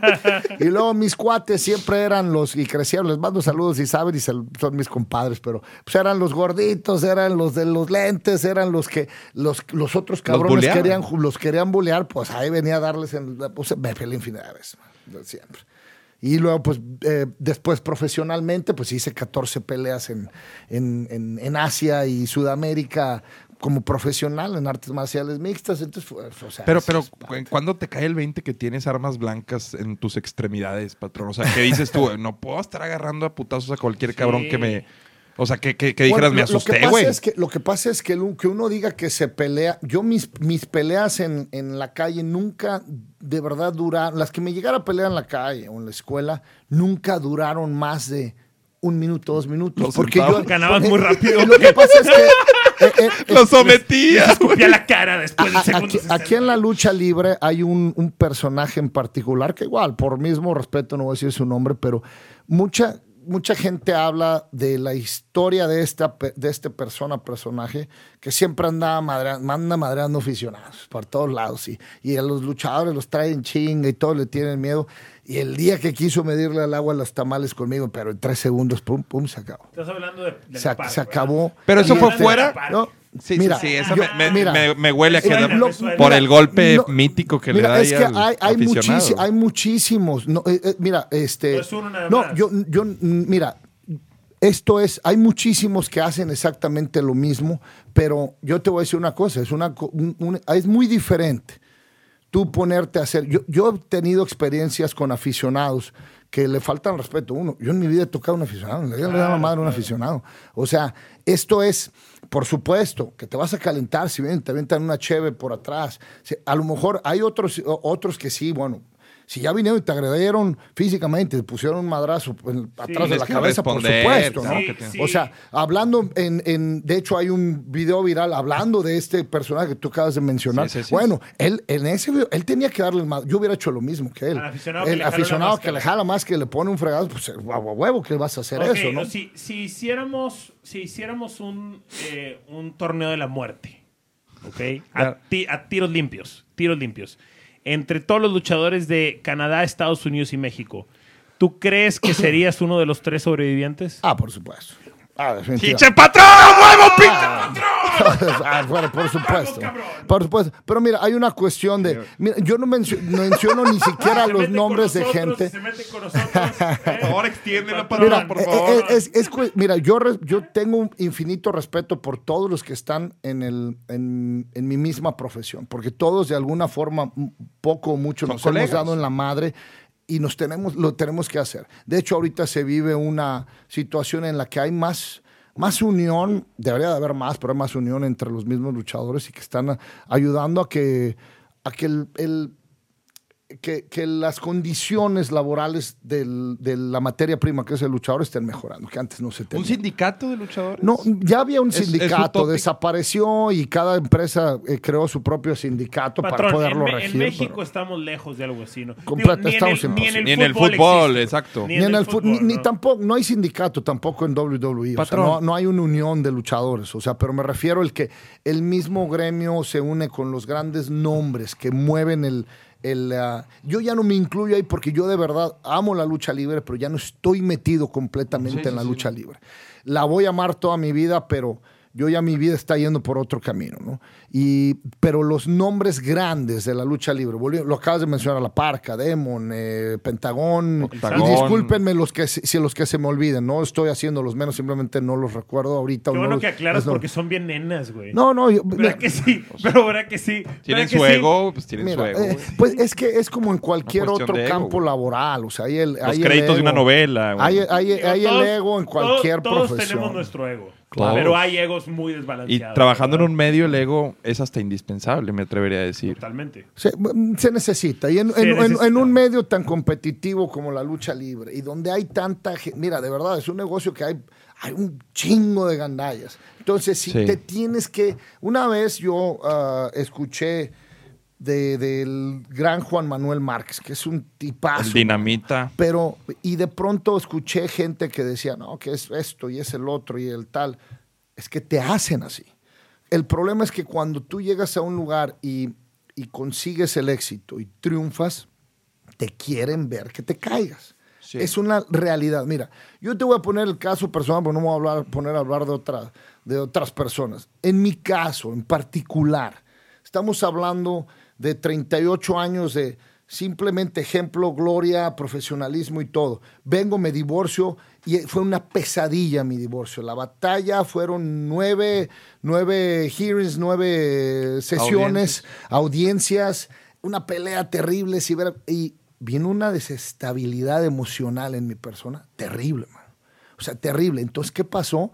Cuando de pronto ven, y a Alberto ya le pasó eso, qué bueno. Sí. Y encantados de Ya la se vida. cayó este Y cabrón. se cayó este cabrón y les ya no y no está luchando. Sí, no estoy luchando. Pues sí, pero porque yo no quiero, pendejos, no porque por, por otra situación. Tenía que yo entrar a encontrar esa misma estabilidad emocional para poder estar bien en todo y, y que se y que se esparciera a, a toda mi vida, familia, trabajo y todo.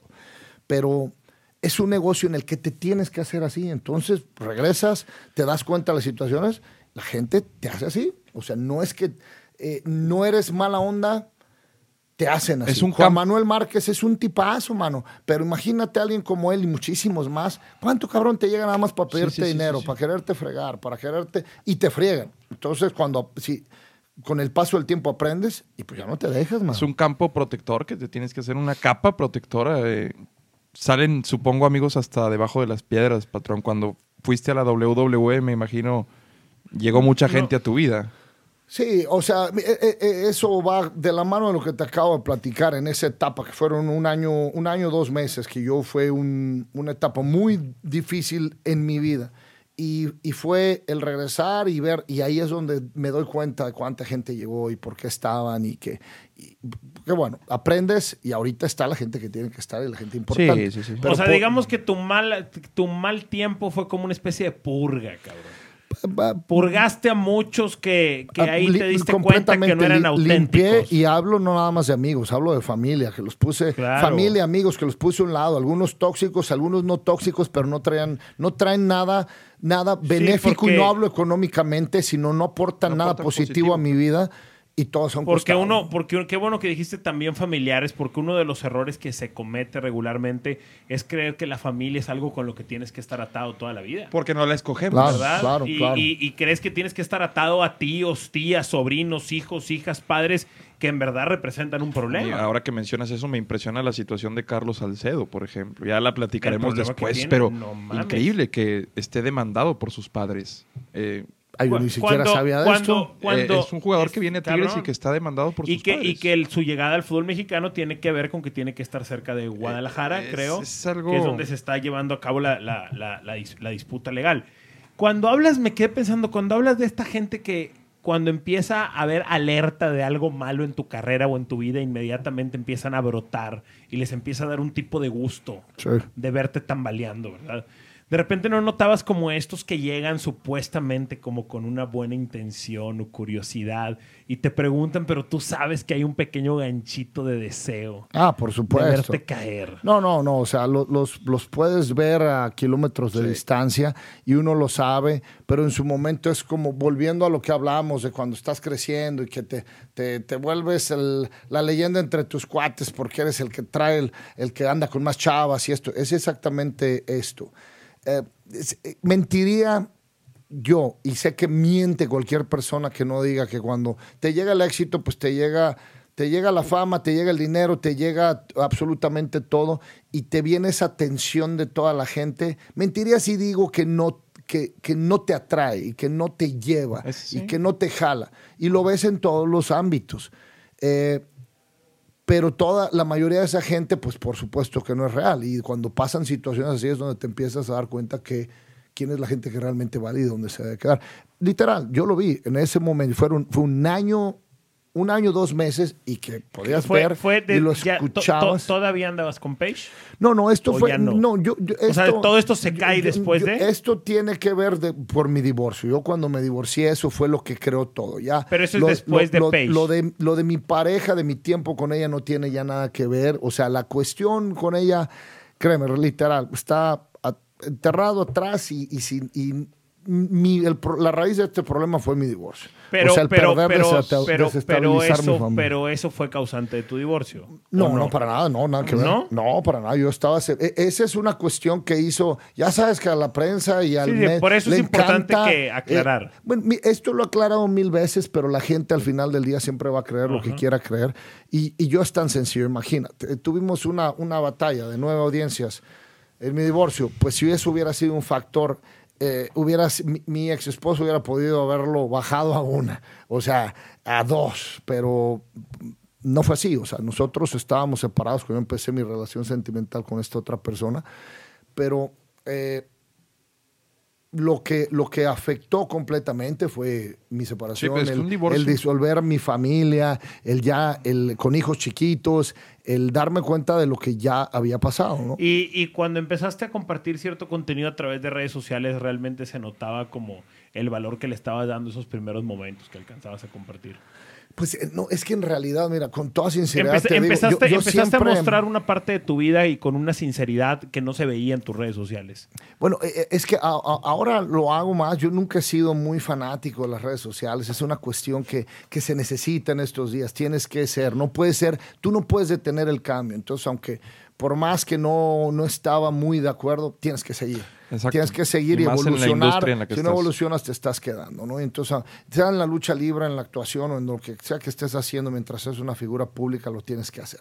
Eh, no comparto la opinión de muchísima gente diciendo que, que las redes sociales son necesarias para todo. Eh, tienen cosas muy positivas, pero tienen miles de cosas negativas. Sí. Te puedo decir que sin redes sociales el mundo podría vivir y estaría mejor. Si, si, si no hay redes sociales. Si las hay, pues bueno, ya las tenemos y nunca se van a cambiar. Pero volvemos a lo que hablamos hace rato, los miles de challenges, son una estupidez de la cosa más grande, sí. que todo uno tiene que brincar. Y, Oye, vamos a hacer un challenge. Bueno, órale, pues vas a hacer el del 10-year challenge. Bueno, hazlo, pero muestra aquí qué cosa en esos 10 años la cagaste y la arreglaste. ¿no? Mira, la, la estupidez humana esa existirá y ha existido desde hace muchísimo tiempo. Lo que pasa es que ahora plataformas nos muestran y de forma muy inmediata, pues esa, Pues esa te estupidez. acercan, te la acercan Y- mucho. Y, sobre todo que se vuelve una cuestión de ganar likes y el sentido de pertenencia también, el sentido de aceptación a través de la interacción que tienes, libera mismas Y endorfinas. el, y el pedo del, del Genera res- algo. el pedo del resultado inmediato, güey. Sí, Que es- empieza a impactar inmediatamente la falta de procesos, güey. Pero que, para, pero que es realmente la red social la may- para la mayoría de la gente. Es, yo, bueno, este es mi, mi, mi, ¿Percepción? mi punto de vista Sí. en lo que se refiere a redes sociales. Eh, yo creo que si estás en un, en un trabajo en el que te conviertes en una figura pública, bueno, claro, porque tienes gente que quiere ver qué es de tu vida, qué haces. Pero la mayoría de la gente es para mí simplemente el bluff. El poner y mostrarle a Chuchita Martínez que tú te fuiste a cenar Claro. Sí. al, al steakhouse de la esquina que ella no puede ir porque no la lleva su viejo. Sí. El que se compró el carro nuevo y lo pone ahí para que vean que todos sus cuads es para generarles hecho, envidia eh, a la gente. man. Instagram es la, es la, la red social de la depresión y de, de mucho también de la envidia por, por esta cuestión de aspi- Instagram. es aspiracionalidad. O pues sea, es la decir, más aspiracional, la más visual. es increíble lo que un influencer te puede llegar a cobrar por lo, el alcance que tiene y porque muchas Ok. Jovencitas quieren ser como esa persona. sí, Entonces, sí. te lo devuelve. Es- Digo, yo sé que, no sé, pero a- a- allá en Estados Unidos Twitter es la más violenta, o sea, donde te Ah, encuentras oh, a no, la- sí, la- sí. es- Esa es de odio No, y de sí, discusión claro. yo, de... yo que, de que- hecho que de es- pasada les es digo haters, que- haters, que, de pasada les digo que es mi favorita. Igual, Twitter. coincido. Sí, también la Pero decía, decía un periodista uruguayo, Twitter es el baño público de las redes Bueno, pero sociales. eh, tú- es que tú generas es, la, opinión. es la pared del baño público, en donde rayas, eh, cualquier persona puede Es una rayar. pared de baño público. Cualquier O sea, pendejo cualquier llega pendejo y- llega. Por supuesto, esa la escuché de un buen amigo que dice, bueno, escucha, eh, ofenderte de lo que ponen en el muro de tus redes sociales es como ofenderte cuando vas al baño y lees el que lo lees puto. Es puto. ¿no? Es, es literal, así. Es. Y, y ahora eh, también es una crítica que le hace a Twitter y creo que a fin de cuentas fue lo que la detuvo en su crecimiento fue el anonimato. Que un huevito te puede decir pues una estupidez y que si te pesca en un mal día probablemente te va a afectar y, y Le- tú le das eh, poder a eso Alberto, al interactuar lees- con él. ¿Lees comentarios, lees feedback o ya no? Yo no leo nada. Nunca, no nunca lo he leído. O sea, Ya mira, no lo, abro y si veo los tres primeros que te aparecen en lo que alcanza en tu pantalla, eso es lo que contesto. Si es malo, ni siquiera lo hago, o sea, ni lo pelo se más. Eh, acabó, no te clavas en el feedback. Y, y el que es positivo lo contesto ahora. Tú sabes que yo cada vez estoy más convencido que no vale la pena leer el feedback. Ah, por No, supuesto. ¿Tú crees que no Yo vale la cada pena? vez estoy más convencido que no vale la pena el feedback porque hay muy pocas buenas, hay muy pocas, pero, pero la mierda es mucho más. Bueno, yo- pero, mier- pero la hay, mierda hay casos, hay casos di- diferentes. Por ejemplo, depende de qué etapa estés viviendo. Yo, por ejemplo, ahorita yo te puedo decir que yo publico algo y si mandan 100 comentarios, hay solo un pendejo hablando de la misma Sí, pendeja. Un, un- el un solo. El, el problema, el problema que yo veo, porque tam- también pasa de ese lado, y es mi preocupación, es que eh, también eh, creo que sería, sería muy ingenuo o soberbio creer que el excesivo feedback positivo tampoco va a tener un impacto en uno, güey. Es que tienes que Claro, pero el balance. pro- el problema de es alguna que- manera, e- ese, ese, el reto de tú controlar el volumen de tu Pero, autoestima pero, es pero ahí es donde bueno. ese es el calibraje. O sea, ni creerte que eres todo lo bueno que te dicen, ni Claro. tampoco creer que eres todo lo malo. Y encontrar un balance. Y ahí es donde viene pues el conocimiento de yo, uno mismo. yo cada vez, criterio, yo, yo o sea. cada vez, yo cada vez escucho más y, y Alberto aquí está, de no tiene caso leer el feedback. No tiene caso. Y aparte porque el, el- que- el que recuerdas es el un comentario del pendejo. O sea, desgraciadamente es la realidad. El que se bueno, te queda en tu grabado, caso, debido a que usas. grabado. Bueno, es que Aldo usa el Twitter como análisis deportivo. En tu caso, sí estoy de acuerdo. Sí. En mi caso, yo lo uso bueno, distinto. que es diferente, va. Pero, Eh, eh, eh, bueno, ese es un buen sí, punto. es cierto, es un es, punto diferente. excelente. Yo entiendo claro. que tú, por ejemplo, no vas a recibir una retroalimentación positiva o constructiva más que positiva si tu comentario es un... pues, Lo que, lo que el- pasa es que cuando, el grueso de tu cuando- audiencia no lo cuando- entiende. Cuando el trabajo es criticar ídolos de millones. Eh, pues, exacto, ahí es donde el fanatismo... Y, y también, pues, que que, ahora estas herramientas han empoderado mucho al aficionado. Tú y yo lo hemos platicado muchísimas veces. El aficionado vive una Pero- época, es la pero- mejor época del aficionado en todos los Ah, por deportes. supuesto, tiene claro. voz, Le, tiene le voto. dieron voz a la gente que no, no debería de tener voz en algunos casos y, y pueden... Y ya hay, ya hay eh, precedentes, muchas reglas incluso de la NFL se han sometido a, a vigilancia o a, a verificación por misma retroalimentación recibida en redes sociales. La toma en cuenta. Pero ese, Roger es el Goodell lo ha eh, dicho. pero ese es el problema. Igual mismas marcas, patrocinadores, van basado en lo que vienen con las redes sociales. Pues E miren, incluso es te un puede, indicador. Te puede afectar aunque no haya, eh, eh, no haya una, no haya veracidad, no haya absolutamente nada que corrobore la información que están poniendo. Cualquier pendejo puede escribir cualquier cosa. Y digo, yo lo viví de primera, de pri- de- en, en- en lo personal, yo lo viví. O sea, gente que sin base, sin, Sí. sin, sin, sin real prueba, sin absolutamente nada, va y suelta una pendejada nada más que lo pone y, y se te viene un grupo de milenarios, de, de mucha- niñitos de Niño 12, rata. de 12 a 16 años que no hacen nada, que no, no se dan cuenta de- de- del alcance que esto tiene y simplemente opinan por un fanatismo. Pero desgraciadamente una marca... eh, toma en cuenta ese comentario, Oye, aunque, no, al- aunque al- sea, para medir no tu sea imagen, alguien que para, lo para saber más o menos cuál es la imagen que Claro, tienes con claro, el público. Claro. La gente, Alberto, la gente en la lucha libre alcanza el fanatismo hacia un luchador o una facción como un equipo de fútbol. Oh, de locura, sí. Claro, como sí. en una O sea, idolatría. alcanzan a ser un- así Mm, sí, fanáticos sí, de Alberto sí. del Río, No, fanáticos. no, Luis, era- Luis Cantú, aquí afuera Sí. no te veas tan lejos, tiene un tatuaje de Blue Demon en la espalda. fanáticos No, de lo- sí, o- o fanáticos todavía, que todavía hay raza que dice yo soy rudo, yo soy técnico. Sí, sí, no, claro, por supuesto. Y, y creo que lo vive más en los Estados Unidos, de verdad, el fanatismo por, por lo que es eh, eh, la gente, porque son adolescentes realmente que viven un fanatismo en lo que ven en televisión con WWE, por ejemplo. Pero son el, el target que ellos están teniendo, son muchachitos de, de 9 a 16 años. ¿Tan pequeños? Entonces, Sí. eh, eh, o sea, Wow.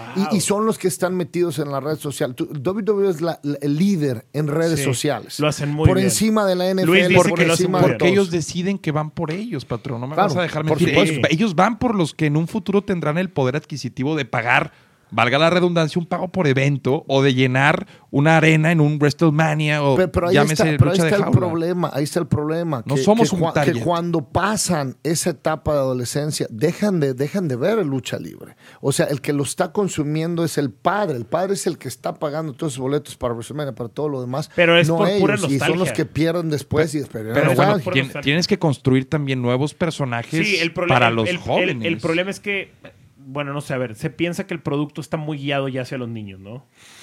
Bueno, se está buscando eso, pero no lo es. O sea, se está buscando y por más que lo quieran hacer un producto solo para los niños, porque al final del día son los padres los que compran el producto, los que pagan por los boletos, por las, por la mercancía, pero, Pero el, que, el el niño que más lo ¿no, ve, el que más ve el, el, el negocio de la lucha libre es el adolescente, el adulto joven. Lo- pero es que también empieza a suceder, por ejemplo, como le pasó a la industria de los juguetes, que llegó un momento donde estadísticamente estaba comprobado que había más adultos comprando juguetes que niños. Que niños, por nostalgia, o sea... Por Bueno, nostalgia. nostalgia, por ¿no? nostalgia. Sí, Yo lo- Yo, coleccionistas. lo, yo lo que creo es que hay muchos, me incluyo, eh, Luis Cantú, lo dijiste ahorita, nuestro amigo Luis, que creo que no lo mencionábamos como desde el podcast 2. Ujú. Que es parte que fue hace, también. hace como dos años eso. Que, que mm, eh, hay un sector también de la lucha que la consumimos por nostalgia, Alberto. O sea, No, por- que- El blockbuster que sigue abierto, lo platicamos ayer. Hay un blockbuster abierto, solo uno En en, el planeta. ¿no? Eh, Mira, no, eh, eh, es es tan en sencillo. Australia, no sé Allá en. Estados Unidos te puedo hablar de un caso. Aquí hay casos en la lucha libre de, de- de- de- de persona- personajes que, que no generan en taquilla, pero a la hora que van a los Estados Unidos, tú los pones donde los pongas en la frontera de México, de México y, y la Unión Americana y te retacan ahí. porque venden esa nostalgia, el ver al que vieron las películas, al que, aunque aquí no tenga ese poder de convocatoria como Pero, pero como también lo eh, lo- la tendencia, y si lo trasladas a cualquier espectáculo, ves en las películas de superhéroes, ¿crees que son para Igual, igual. No, Sinceramente, ¿crees no, que son- no. no. son ni siquiera para el morro de O- 18? O, eh? por ejemplo, Rocky. La última de Creed El- es para el- nosotros. El puro, el puro sound. Bueno, Ah, sí, es- pues, sí, A ver, la última, de, la última de sí. Creed es para nosotros. Eh, ¿eh? Hablaremos de Creed en el. eh, no quiero hablar de Creed en este podcast. Solo diré que es para nosotros. Dios de mi vida. No, para sí, los que y- y, vimos no- y no te vayas, no te vayas tan lejos. Hoy, la, la tarde me la pasé buscando un bocho. Es nostalgia. ¿Por qué? Porque me acordé de cuando me compraron mi bochito para poderme ir de la preparatoria al centro olímpico y andaba yo. Sí, ya sé que van a preguntar cómo chingados cabía en un bochito.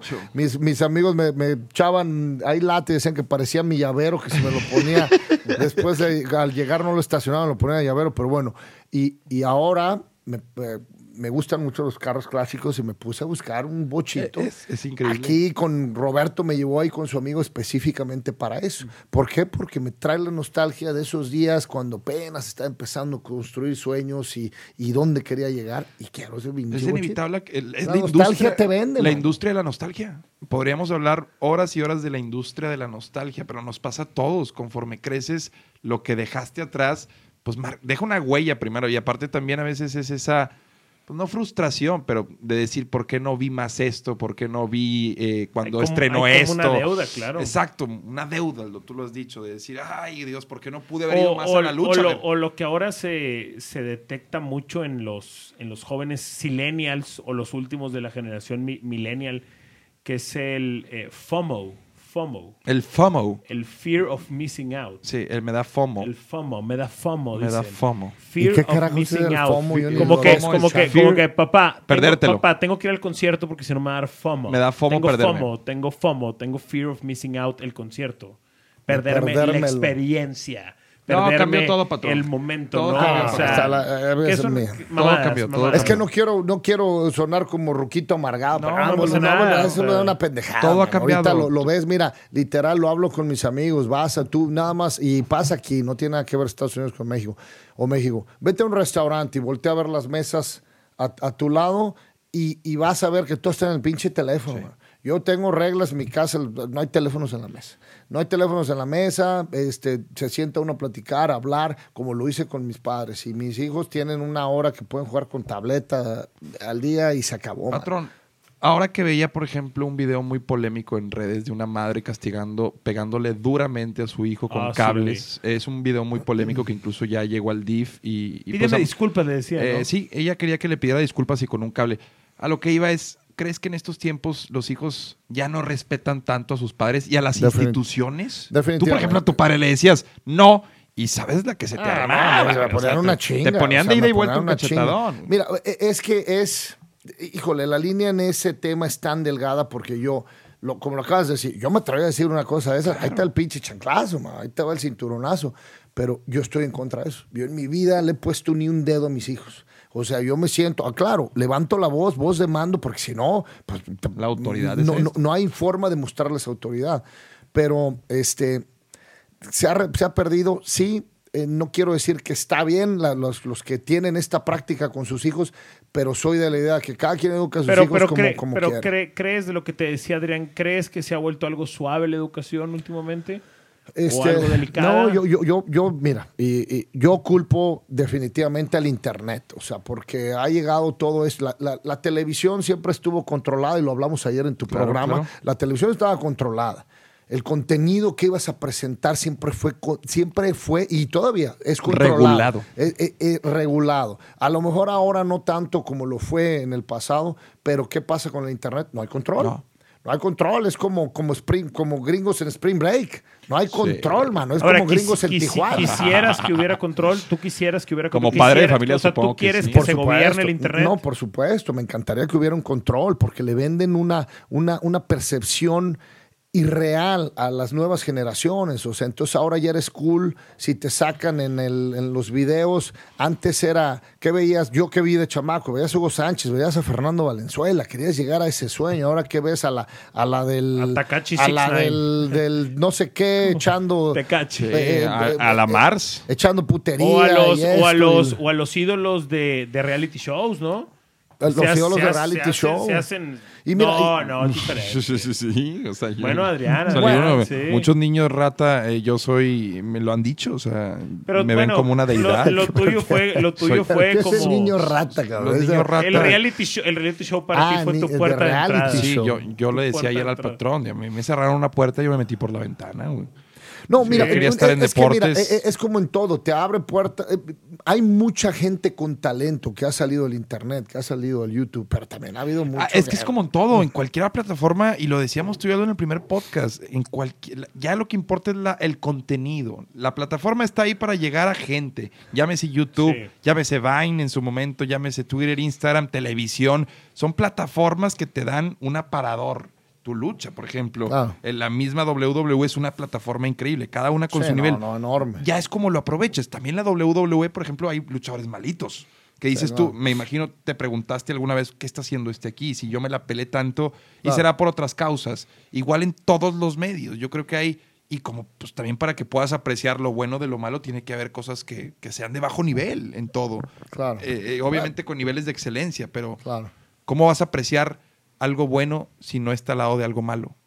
Me explico. Sí, necesitas eso. Necesitas eso, Para es como frío lo bueno, calor. necesitas lo malo. Necesitas Sí, en todo espectáculo. ¿cómo, Todo. ¿Cómo iba a triunfar Tiger Woods si no hacía pedazos a los malos? ¿Cómo Sí, llega Roger Federer? antagonista, ¿no? Y eso, haber y eso, y eso es lo que, y eso es lo que mucha gente de la industria de la sobreprotección no entiende.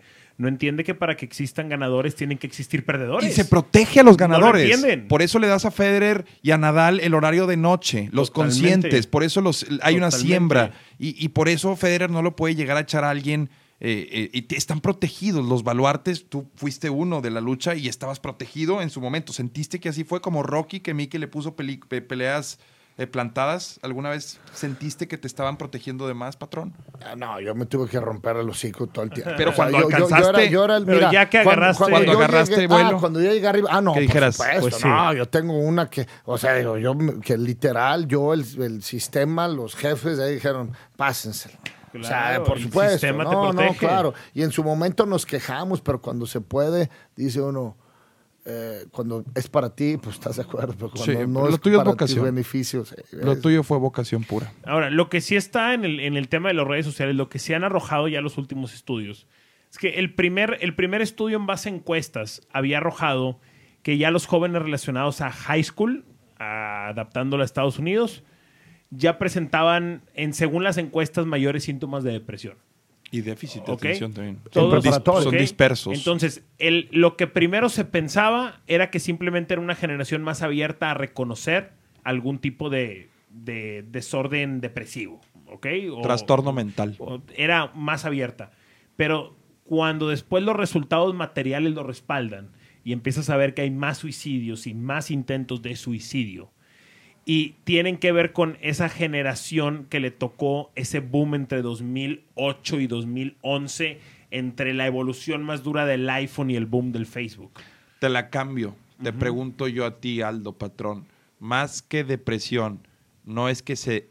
No es que la adicción a la atención ha llegado a tal punto en la Que que, causa que depresión. saben- no, que saben que la depresión. es una por excelencia forma de llamar la atención. Yo creo que habrá, yo creo que habrá, o sea, yo- que lo que yo quieren es atención. Yo creo que habrá algunos, yo creo que habrá Yo algunos, también. habrá algunos que sí, no, no digo que no, pero sí creo que hay muchos que esta cuestión como de estar comparando constantemente tu vida y estar dependiendo Claro. de, de algo en un eso. aparato te genera, te genera eso. La ¿verdad? felicidad que Claro. nosotros tenemos y el éxito, la definición, no es ni siquiera nuestra, está impuesta por factores externos, patrón. O sea, incluso tu padre, nuestro padre, Aldo, fue quien instauró en nosotros en etapas muy tempranas cuando Claro, el animal que más tarda, el animal que más tarda en desprenderse e independizarse de quien le- lo crea biológicamente es el humano.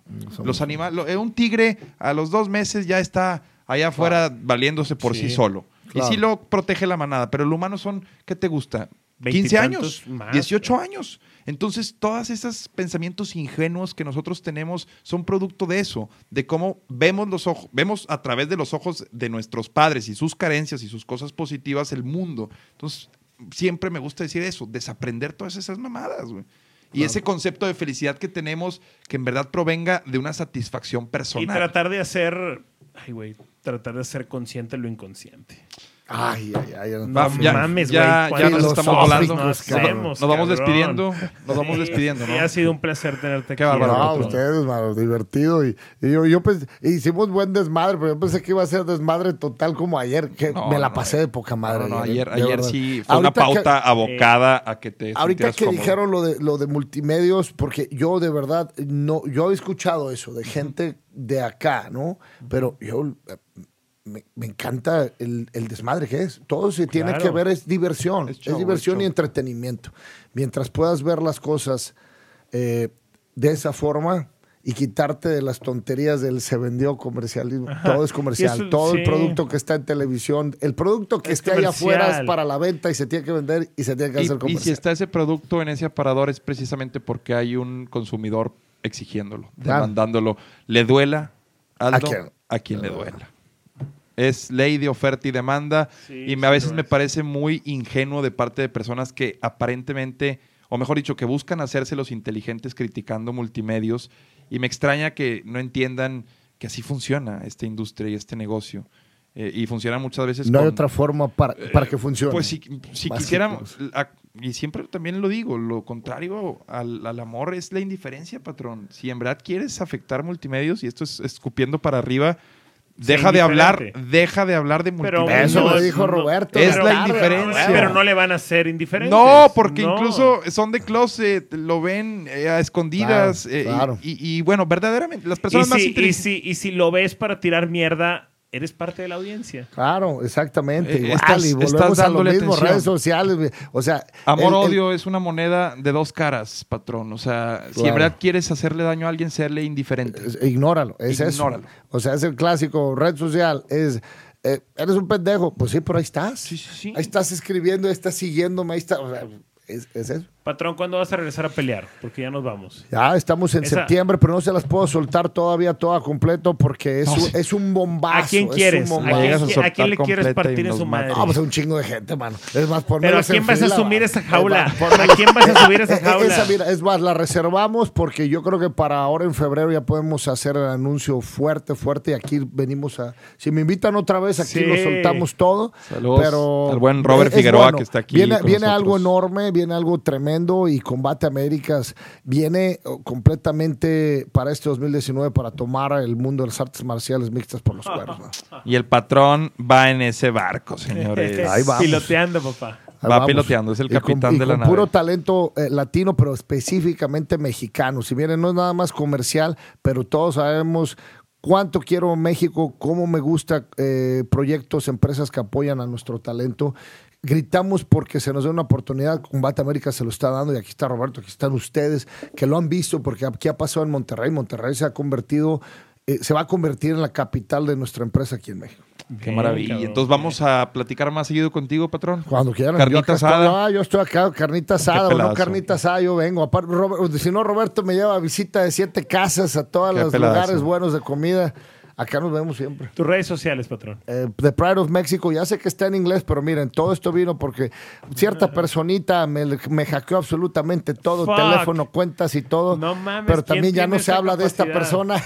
¿Quién- imagínate, Este, ¿quién- ¿qué hacker y- con los huevos de hackear al patrón, no? Y, Güey, estoy en la cuenta. Yo estaría cagado de miedo, güey, de hackear al patrón. Tiene que ser una No, pues mujer, que güey. eso- Sí, sí, sí, Tiene que ser una mujer, güey. Pero ya no toquemos ese tema. Me va a coger. Ojalá se dé cuenta y me coja. Con un strap. platicamos, platicamos. Hasta la próxima, gracias. Venga. Gracias, patrón. Grande patrón.